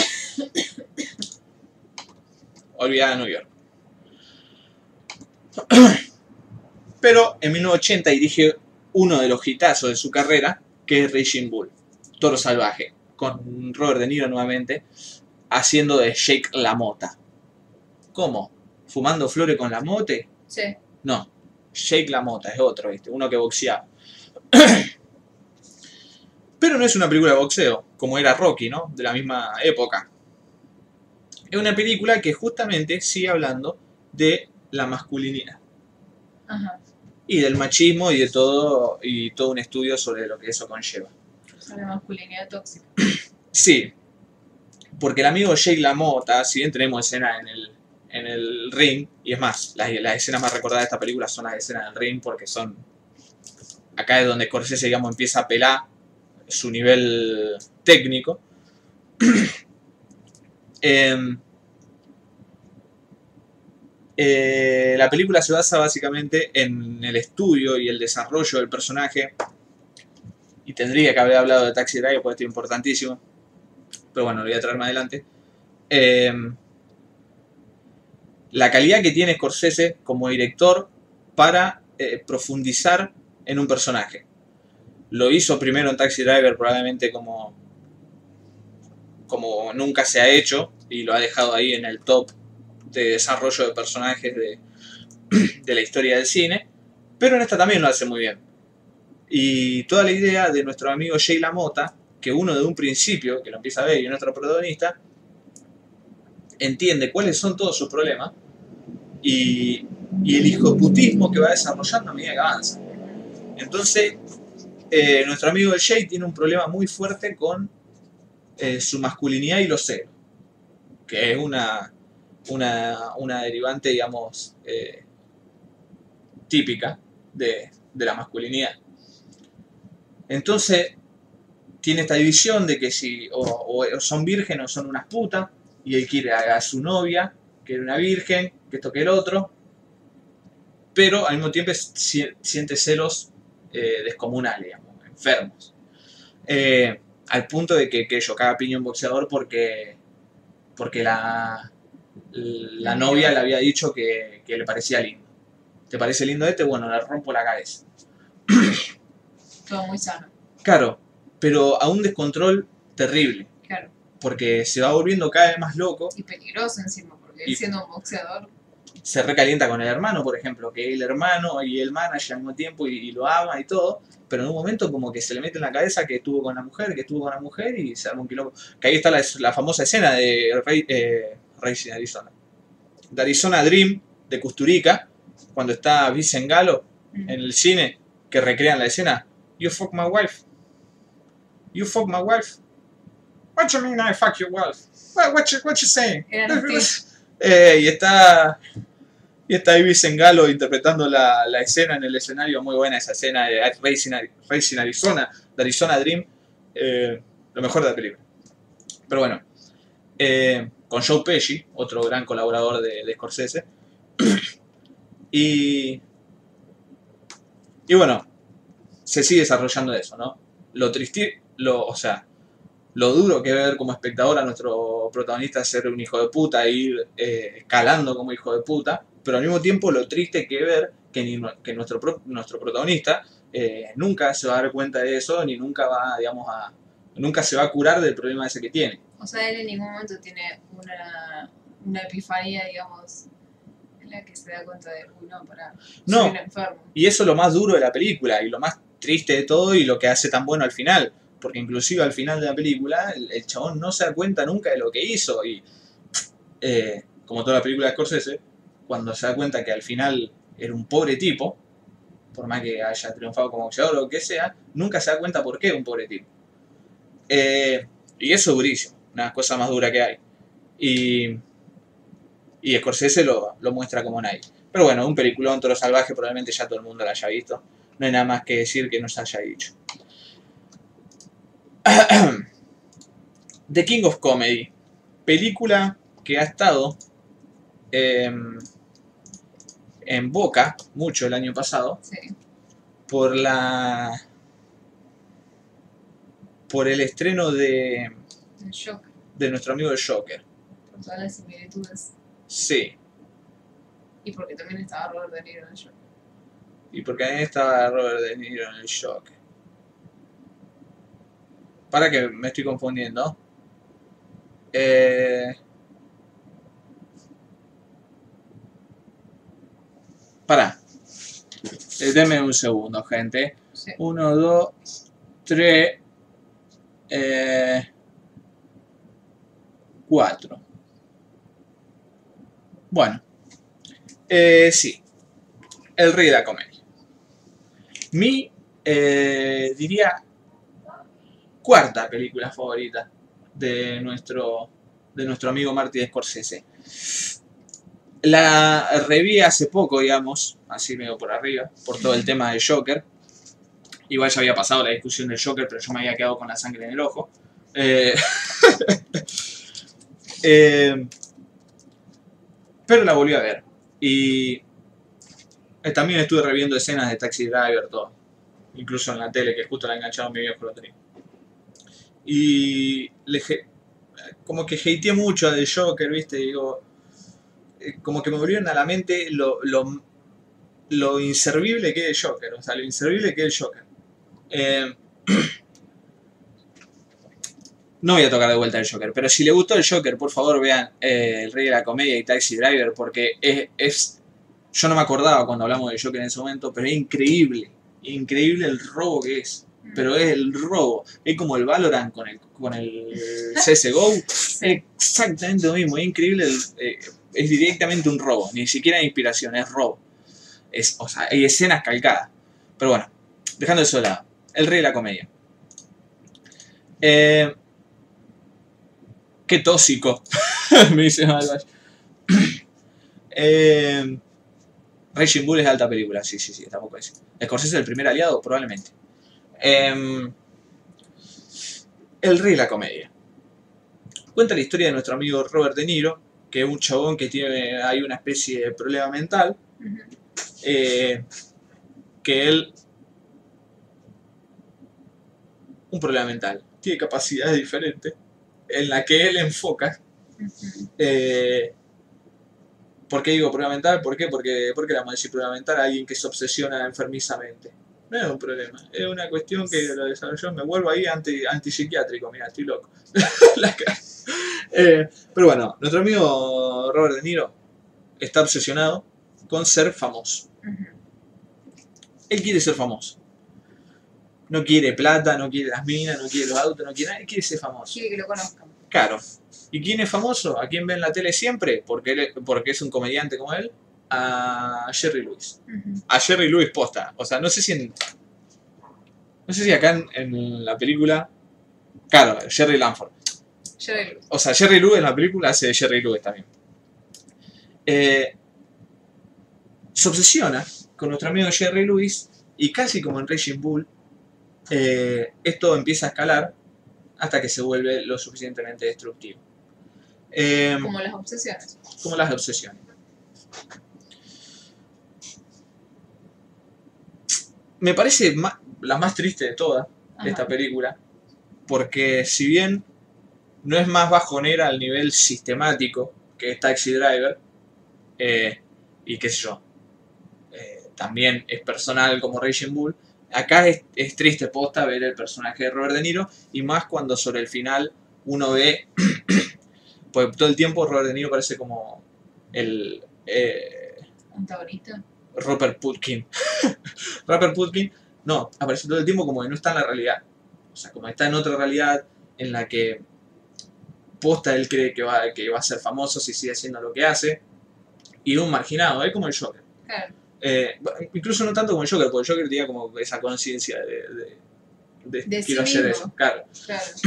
Acá no, él sabe que va a ser famoso, entonces practica con el nombre y le dice su nombre a gente que le chupa un huevo y que ni lo juna. Eh, y parece sacado de la realidad. Que uno dice, bueno, es un loquito que no, no es consciente de lo que, lo que le está pasando y esta obsesión que tiene y piensa que realmente vaya a eso, pero de cierta forma, en eso, superficialmente, parecería feliz. Ajá. Eh, sobre el final de la película uno va viendo que, que no es así, que eventualmente que está parado de cierta forma en la realidad o en cierta realidad y es, y es durísimo eso, porque ahí entra eh, a través del desarrollo del personaje la crítica que se le hace a toda esa idea, a esa construcción que va armando también la película del famoso y de Jerry Lewis y de, y de, y de la industria o del sistema que lo, que lo, que lo generó tanto a, a, a Jerry Lewis como a él. Y es duro y es tristísimo porque es muy personal. Em, por ahí no parece tan oscura porque es una película muy graciosa. Hay que decirlo, eso aparte. Si bien estos son, estas son las temáticas, es una película que, ti- que tiene chistes muy buenos. Porque, y que hay que peor, es que hay situaciones que son graciosas que no tendrían que ser graciosas. O que te hacen reír y el Ley se fue a jugar al Company of Hero, nada, esto es mortal. Está acá muteado jugando al Company of Hero, está bien, me gusta, me gusta. Eh, me apareció acá en Steam. Sí. Eh, pero sí, hay escenas que, que son, digamos, son. que no tendrían que causar gracia, pero te causa gracia porque tienen gags, digamos, comediosos. Bueno, pero eso también va con toda la temática de la. Va con toda la temática de película, digamos, y está, está hecho a propósito. Eh, no es tanto como Raging Bull, que es más oscura. Claro. Eh, está filmada en blanco y negro y todo, ¿no? Esto es Em, serio. Es más, Raging Bull, eh, Nueva York, Nueva York, como dije yo, que fue olvidada, eh, porque es una caca, mentira, no es una caca, pues no, no me parece una muy buena película. A Scorsese no le parecía esto, y le dolió mucho que New York, New York haya sido un fracaso como fue y que hoy día no se acuerda nadie, Oh, y casi se muere de una sobredosis de merca, eh, inducida por su mer- Ah. mercanismo. ¿De verdad? Sí. por su merquismo y por su depresión. Sí. Y en el hospital ahí vino como Robert De Niro y le dijo, che, tenemos que hacer todo salvaje. Y hicieron todo salvaje que lo rodea toda esta mística de oscuridad, ¿no? Pero bueno, El Rey de la Comedia sigue más o menos por lo mismo y es un peliculón. Y que no solamente ha inspirado el Joker, El Rey de la Comedia, sino que he visto... Se le asocia también mucho a Network por toda la idea de, de justamente la Network y todo ese consumismo televisionístico Ujú. que estaba tan en auge en esa época. Pero es una genial película, porque entre toda la comedia y todo el. y, y todo este desarrollo de personaje nunca pierde. y, digamos, y siendo Robert De Niro y Jerry Lewis y ya Scorsese volviendo con el hit de, de, de Toro Salvaje, no deja de ser una película media orientada a algo específico. Y eso es súper valorable y a mí me encanta. Eh, la súper recomiendo por los que la estuvi- eh, si estuvieron viendo que la nombraban ahí en, eh, por el Joker o que la habían visto hace mucho, revéanla porque es una película que, que se va poniendo mejor con el tiempo. ¿Por qué? ¿Porque mejora con los tiempos? No, porque mejora cuando uno se va haciendo más grande. Eh, en 1985, tres años después, dirige After Hours, pero de esa vamos a hablar más adelante. En 1986 dirige otra película, para mí, de las pocas películas malas que tiene nuestro amigo Scorsese, porque esta sí que es una caca. Mentira, no es una caca. Siempre digo lo mismo. Pero esta sí, no es una muy buena película para mí. Que es la historia de, de Paul Newman, que era un crack del billar y que ve su pasado en. Uf. Y que ve su pasado en Tom Cruise, que es un crack nuevo del billar, Ajá, y lo empieza a managear claro. para, digamos, un poco revivir su pasado y al mismo tiempo ayudarlo al pibe. O sea, es como los padres que viven a través de sus hijos. Claro, pero después se terminan enfrentando y es como un... eh, es una película de acción de los 90, pero cuando locos juegan al billar. No tengo mucho para decir, capaz estoy completamente equivocado, si lo estoy, díganmelo. Pero no la recuerdo mucho mejor que eso. La última tentación de Cristo. Gente, película que fue una de las que re- estuve reviendo escenas y es más, hoy me estuve instruyendo también ahí con unos, unos videos, todo que estuve viendo, unas críticas. Muy copados los videos. Sí. Mi tercer película favorita de el Martin Scorsese. ¿Qué pasa? Uno ve la, teta- la última tentación de Cristo y lo que dice, uh, La uh, teta de Cristo. la teta de Cristo y uno dice, uh, un director edgy que quiere triggerear a los, a los fanáticos Claro, religiosos. O un súper religioso. O un tipo interesado. En, como ya estuvimos viendo con otras Claro. películas, el individuo y que al mismo tiempo es religioso. Y conoce lo que está hablando. El Martin, que siempre lo rodeó todo este aura eclesiástica, Ajá, eh, eclesiástica, Sí. eh, decide hacer esta película basada en el libro de no sé quién, Nikos Kazantzakis, mira, con el guion de Paul Schrader, de Taxi Driver también. eh, sobre un Cristo, pero no el Cristo que conocemos todos y, y de las películas bíblicas que Claro. ya habíamos visto en el, No, no el en la- Cristo canon. no el Cristo canon. sino el Cristo que, si bien no contradice, si uno hace buenas lecturas de la Biblia y de los Evangelios, no contradice eh, escrituras religiosas, es una presentación poco típica, digamos. Claro. Eh, 1988, qué interesante época para sacar esta película. O sea, una versión de un Cristo mucho más eh, en contacto con su lado humano. Con su lado humano. Eh, y creo que es una de las principales críticas, como que eh, como que este Cristo era más humano que Dios, digamos, siendo que Cristo, si bien es un humano que hijo de Dios, es al mismo tiempo Dios.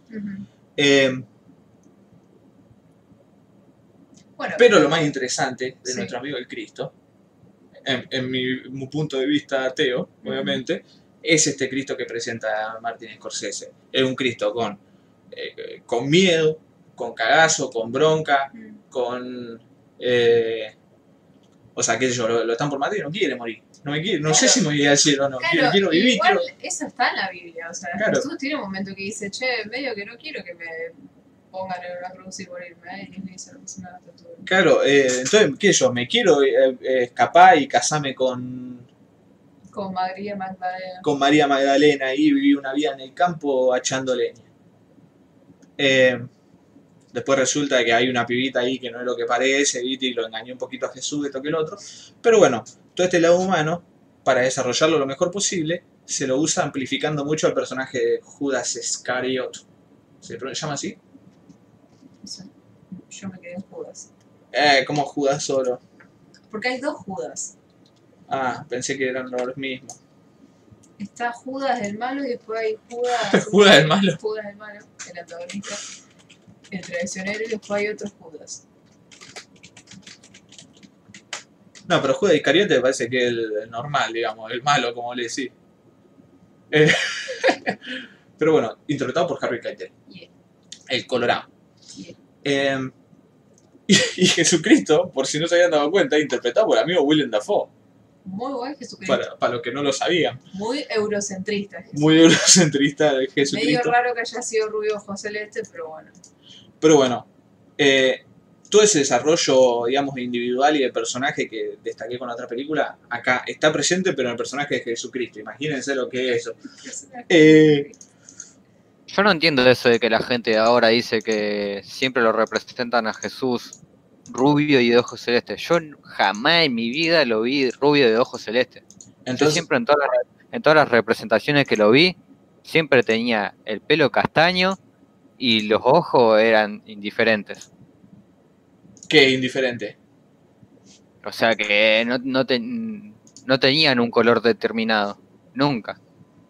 O El- le ponían marrones como le podían poner un verde. O El, un de- celeste. el de la Pasión de Cristo, rojo. que es uno de los hits más grandes de Jesucristo, eh, de- tiene ojos azules y me parece que es rubio tirando a castaño. William Dafoe es rubio, es rubio de ojos claros. Y en las estampas. En si esa película no. Y las estampas y todas esas cosas Es siempre está castaño rubio. blanco. Sí. Siempre es rubio de ojos claros, Ley. No, boludo. A ver, decime no. una representación en la que Cristo no es así. Que tenga los rasgos que tenía que tener, que sea morocho. De rulito. Fíjate en las estampitas que, que puede tener tu abuela, tu vieja o cualquiera. Y siempre es rubio de ojos claros. Rubio, Mirá, Y el pelo lacio. castaño. vamos a ver, Jesucristo. Eso de, eso de castaño. Rubio es, no sé, un alemán. Ley, Ley, ¿esto para vos qué? Rubio es un Haaland.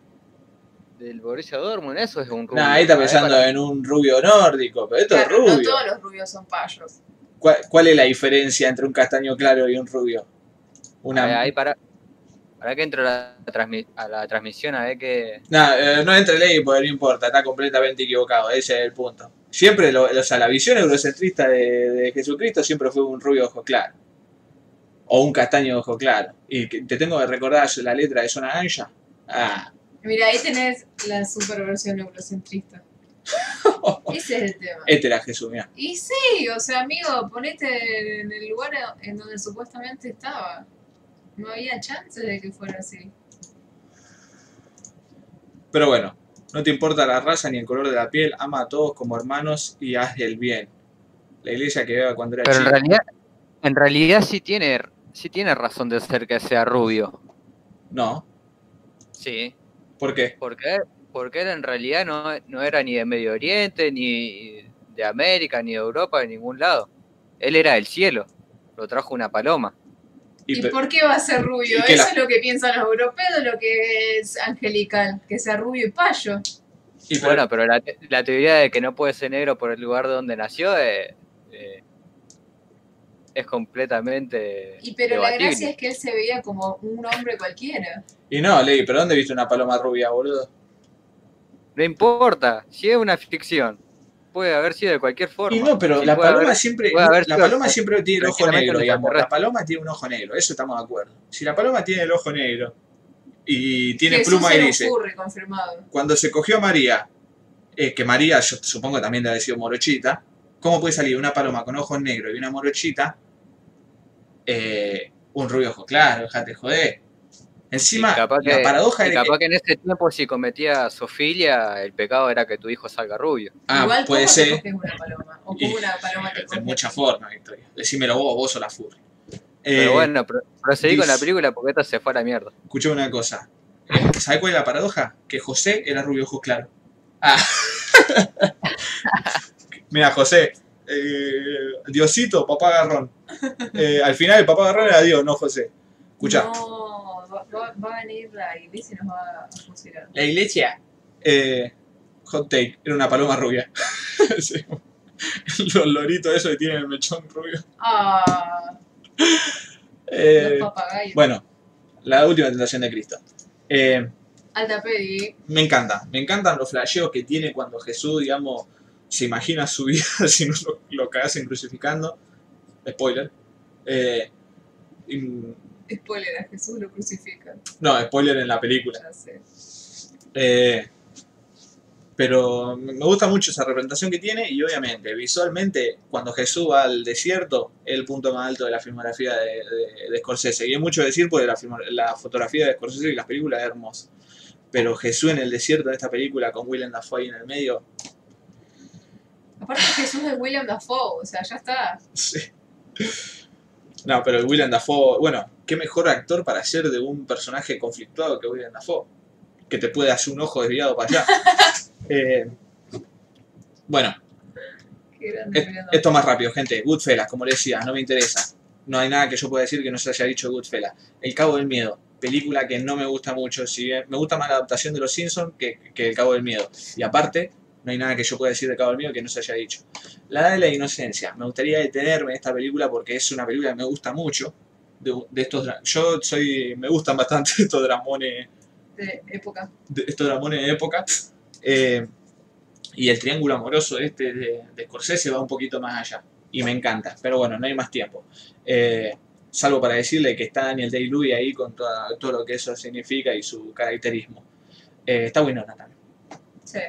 Y está Michelle Pfeiffer. y está Michelle Pfeiffer. Y dentro de este triángulo amoroso de época recuerden lo que hablé del Martin Woke Sí. el, el Martin aliado de su primera película, que también, eh, que también entra acá. Así que imagínense esa película con esto. Y, Siendo que yo hablé hace poco de Lady Macbeth, Sí. que también era todo esa mame. y también woke de parte de todo lo que era la, la burguesía de la época. Claro. Bueno, buscando la burguesía de la época y todo eso, Casino. Nada que yo le pueda decir que no se haya dicho, porque es esa película que metí en toda la mafia. Kundum. Una caca. Al ley el otro día la vio y dice, no, ¿quién era que decía que era una caca? Estaban ahí en el Discord. Kundum, la historia de Dalai Lama que justo cuando Mao invade el Tíbet eh, se tiene que escapar a la India. Todo eso. Una de las películas más aburridas que he visto en mi vida. No. Por esto no digo que sea mala, pero una película más aburrida que he visto en mi vida. Lo único que recuerdo. Lo que decía la Vicky, Vidas al límite, ¿cuál es esta? Ah, Bringing Out the Dead. Bringing Out the Dead no está en mi top, pero una película a la que vamos a dedicarle un tiempo, en un futuro, porque sí hay que hablar al respecto. Eh, Nicolas Cage es un paramédico que trabaja en una ambulancia ahí, que está muy conflictuado con no puede salvar gente otro estudio sobre este personaje. Y le aparecen los muertos, los espíritus de la gente que no pudo salvar.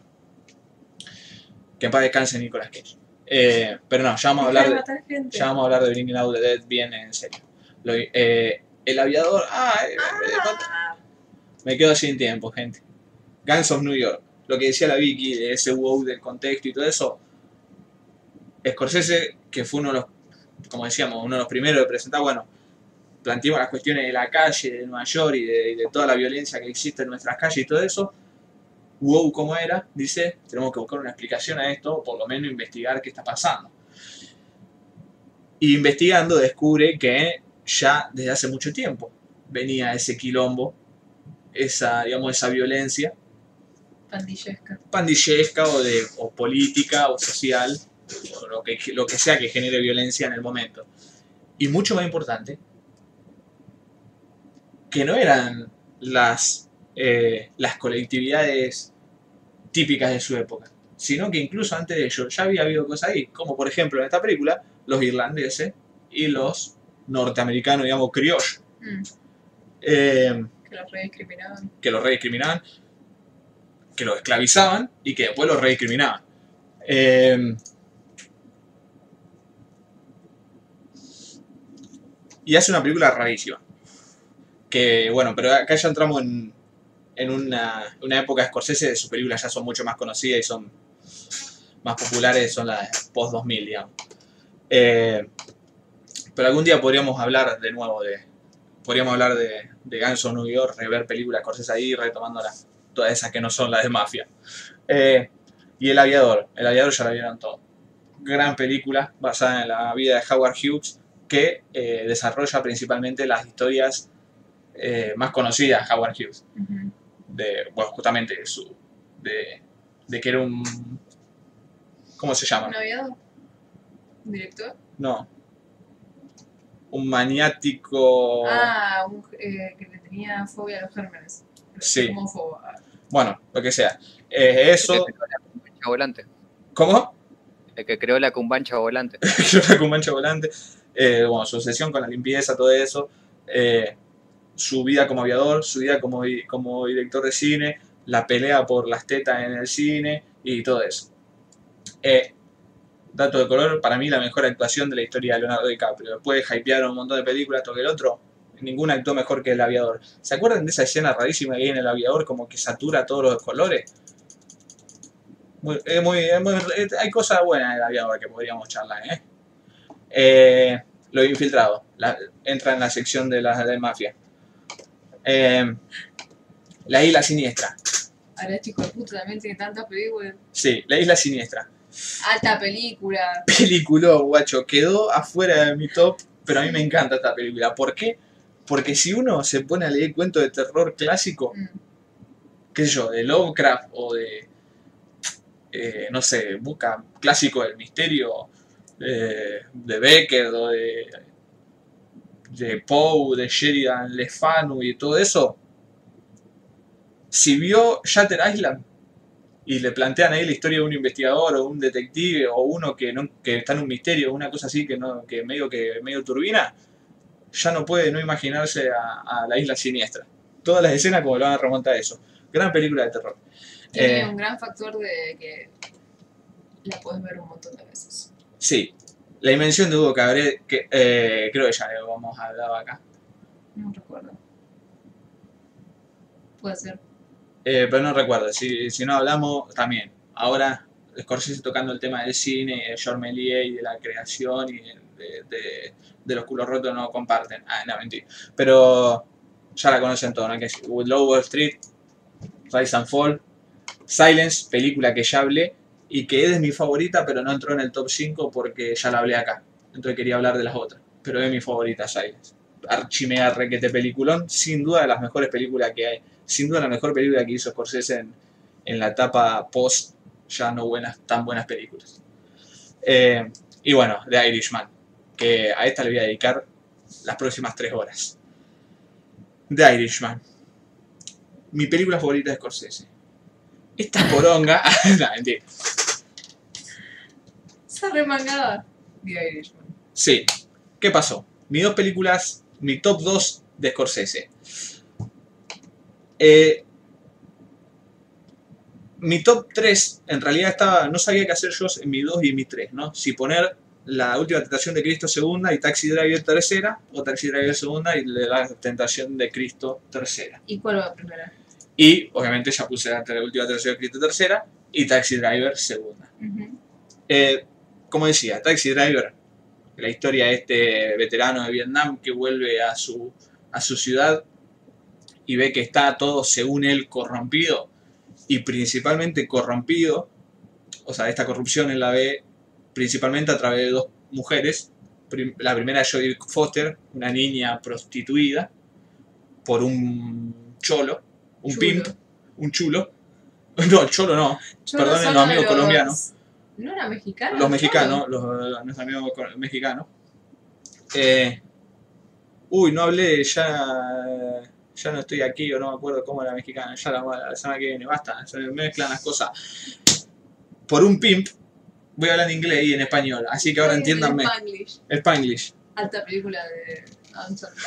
Por un pimp eh, que prostituye a, Sí.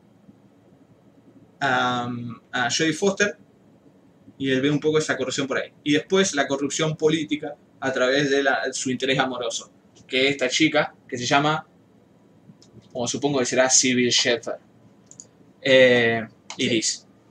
Ah, esa era de cosa. ¿Esta no es la que hace de, de madre de Chandler en Friends? Ah, no me acuerdo. Mira, están de Last Picture Show también. No, de, de padre. Bueno, Taxi Driver. Como dice mi amigo Quentin Tarantino, probablemente lo único con... Mentira. Esto como Natalia Natalia que decía Messi arquero, Tarantino es crítico de cine. Porque lo que dice Tarantino sobre esta película es exactamente lo que es bueno, lo mejor de esta película, lo, lo que es especial de esta película. Y es que es el como también repetía yo antes, el mejor desarrollo de personaje. No hay, no hay personajes que, que, se entien- que se entienda más, digamos, que uno eh, llegue a conocer tanto como el Travis de Taxi Driver. Y yo creo que por eso se volvió tanto un ícono eh, pop, de la cultura pop tan famoso.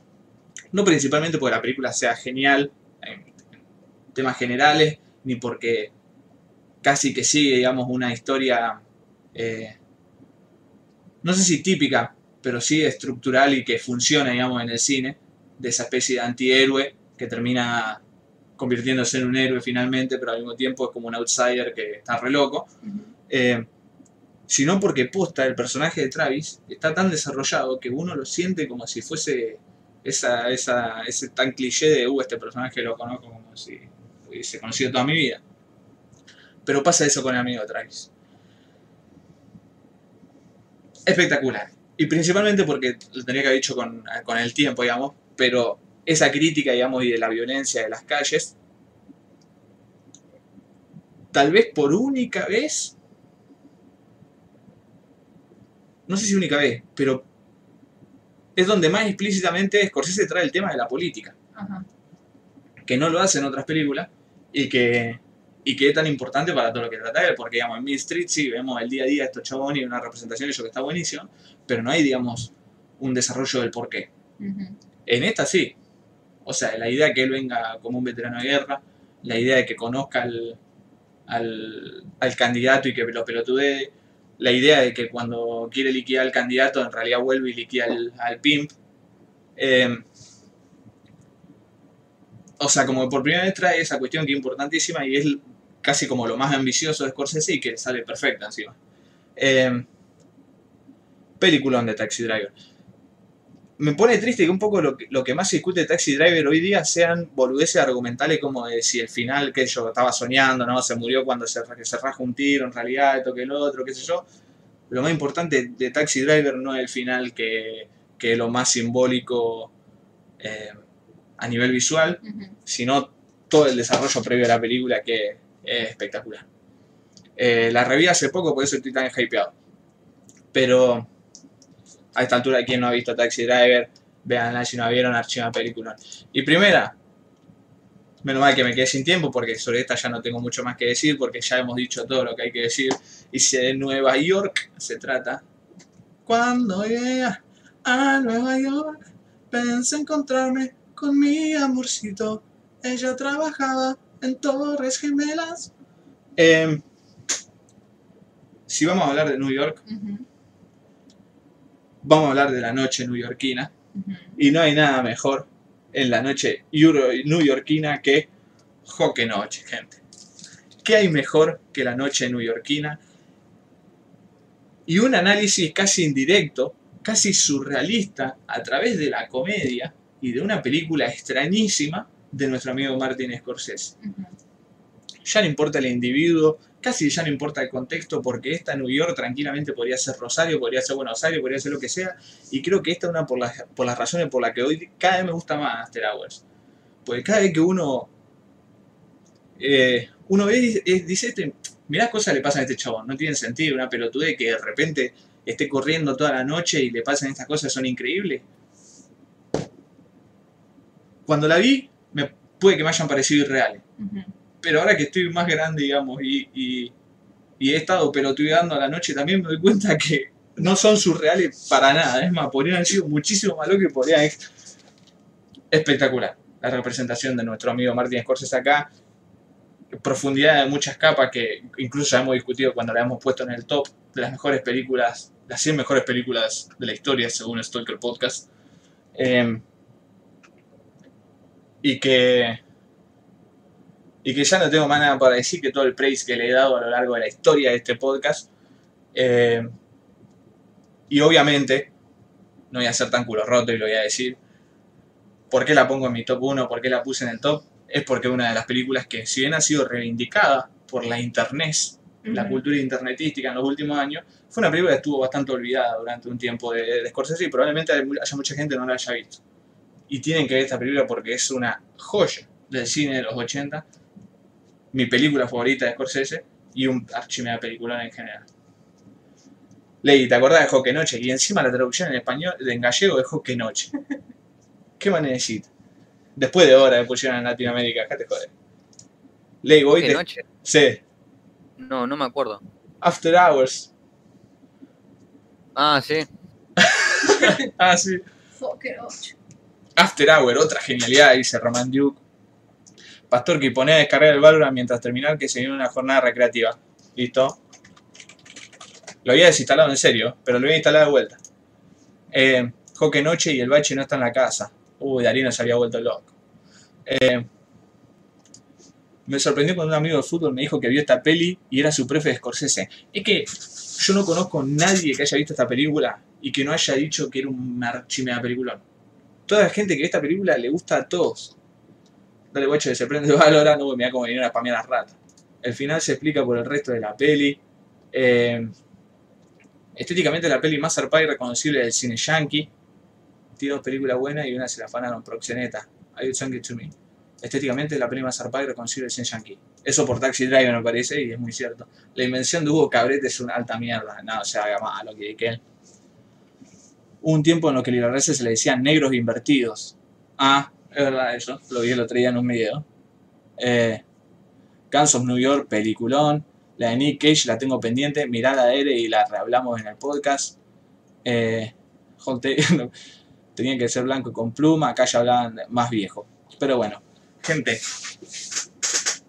Me gustó mucho, pero no me parece un peliculón. Tal vez la próxima vez que la vea puede que me guste más. Tommy, hijo de puta, siempre dando la letra. Yo, vos crees. Tommy, por favor. No, igual está, está bien, te lo admito. Tal vez es una película muy comediosa para el Tommy que una persona, un crítico serio, ¿no? No. No. Con pura subjetividad. O pura subjetividad. Pero bueno. Peliculón astral. Aparte está el chabón de An American Werewolf in London. Nada que ver. Uno dice que Harvey Keitel, Robert De Niro. No. An American Werewolf in London. El Ese es chabón- un buen título. Eh, obviamente. Eh, mi favorita de él es Goodfellas. ¿Vos querés matarlo, Tommy parece? Mira, te hago como el de. No me acuerdo qué era esa película. They're eating me. Debería be alive. And they're going. And they, they're eating her. And then they're going to eat Ah, eh, Trolls 2. me. Oh my god. No, pero igual la- esto que hacían así con la cabeza no me acuerdo de qué No, era. esa es otra cosa. Sí. Eh, no, basta, Tommy, no me triguería más. Escucha, igual yo lo entiendo. Como decía antes, avísame si lo leí. Ah, eh, se tiene que ir a ver el astuto, pastor. Eh, como decía antes, todas las que no hablé, las de Mafia y todo eso, no es que me parezcan malas, sino que ya se ha dicho un montón de cosas y a mí nunca me gustaron. Eh, ¿Qué? ¿Qué? ¿Qué más? Pero bueno, mi top 5 entonces quedaría Silence, casi que estaba primero con todo, ¿eh? Super, le murió el cerebro. Basta. Eh, mi top 5 entonces quedaría Mean Streets, eh, The King of Comedy, The Last Temptation of Christ, Taxi Driver y After Hours. Top 5 que ya por eso solo vale la pena el cine norteamericano y gracias a nuestro amigo Martin Scorsese me gustaría hacer un repaso más adelante sobre las películas que me gustaría haber hablado, pero que quedaron un poco afuera por el tiempo, que son Gangs of New York eh, y La Edad de la Inocencia, pero que, pero que ya nos detendremos más adelante. Las demás, tal vez si alguno quiere dejarnos ahí su, eh, pero qué sé yo, a mí New York, New York me encanta porque esto que el otro, no nos puede contar. Eh, con esto nos despedimos de nuestro amigo Martin Scorsese y su gran aporte que le ha dado al cine en general y, el- y cómo salió a rescatar, junto con todos sus otros compañeros, a- al cine norteamericano. Y queda pendiente revivar, puede que sea el próximo especial, quién sabe, a nuestro amigo, a nuestro amigo Abel Ferrara, que para mí hay unas cuestiones muy, muy importantes que, que toca el tema de Abel Ferrara al límite, casi al extremo, em, y que no hicieron ninguno de los otros directores. Pero eso es todo, gente. Muchísimas gracias, Ley, por tu review acá. Vos sabés que acá Luke, eh, Luke Arms pasó al Discord Sí. que en Movie está Silvia Prieto en muy buena calidad y está gratis para ver sin suscripción. Encima es la versión restaurada que no se consigue mucho. Claro. Así que, si quieren ver Silvia Prieto, que es la recomendación de Ley, un, clásico del cine independiente argentino, con nuestra querida Rosario Blefari, eh, pueden entrar a movie, movie.com, M-U, B, larga I, eh, y, ahí van a ver, pueden ver Silvia Prieto sin el, sin, sin hacer la web. Eh, gente, muchísimas. Tomó el triple tiempo, claro, dije media hora, casi una y media. Muchísimas gracias por el hecho del aguante esta noche. Sí. Vicky nos vemos la semana que viene. Ahora saben que. Ley nos vemos la semana que viene. Nos vemos. Eh, y muchas gracias, chat, por habernos hecho el aguante esta noche y a todos los que nos hagan el aguante dejando en los comentarios y todo eso en, en, el, en los comentarios y todo eso. Eh, gente, hasta la semana que viene. The Lovelies Lies. Teníamos que tener un botón de Scorsese. Que yo hago así con la vocecita esa que tiene.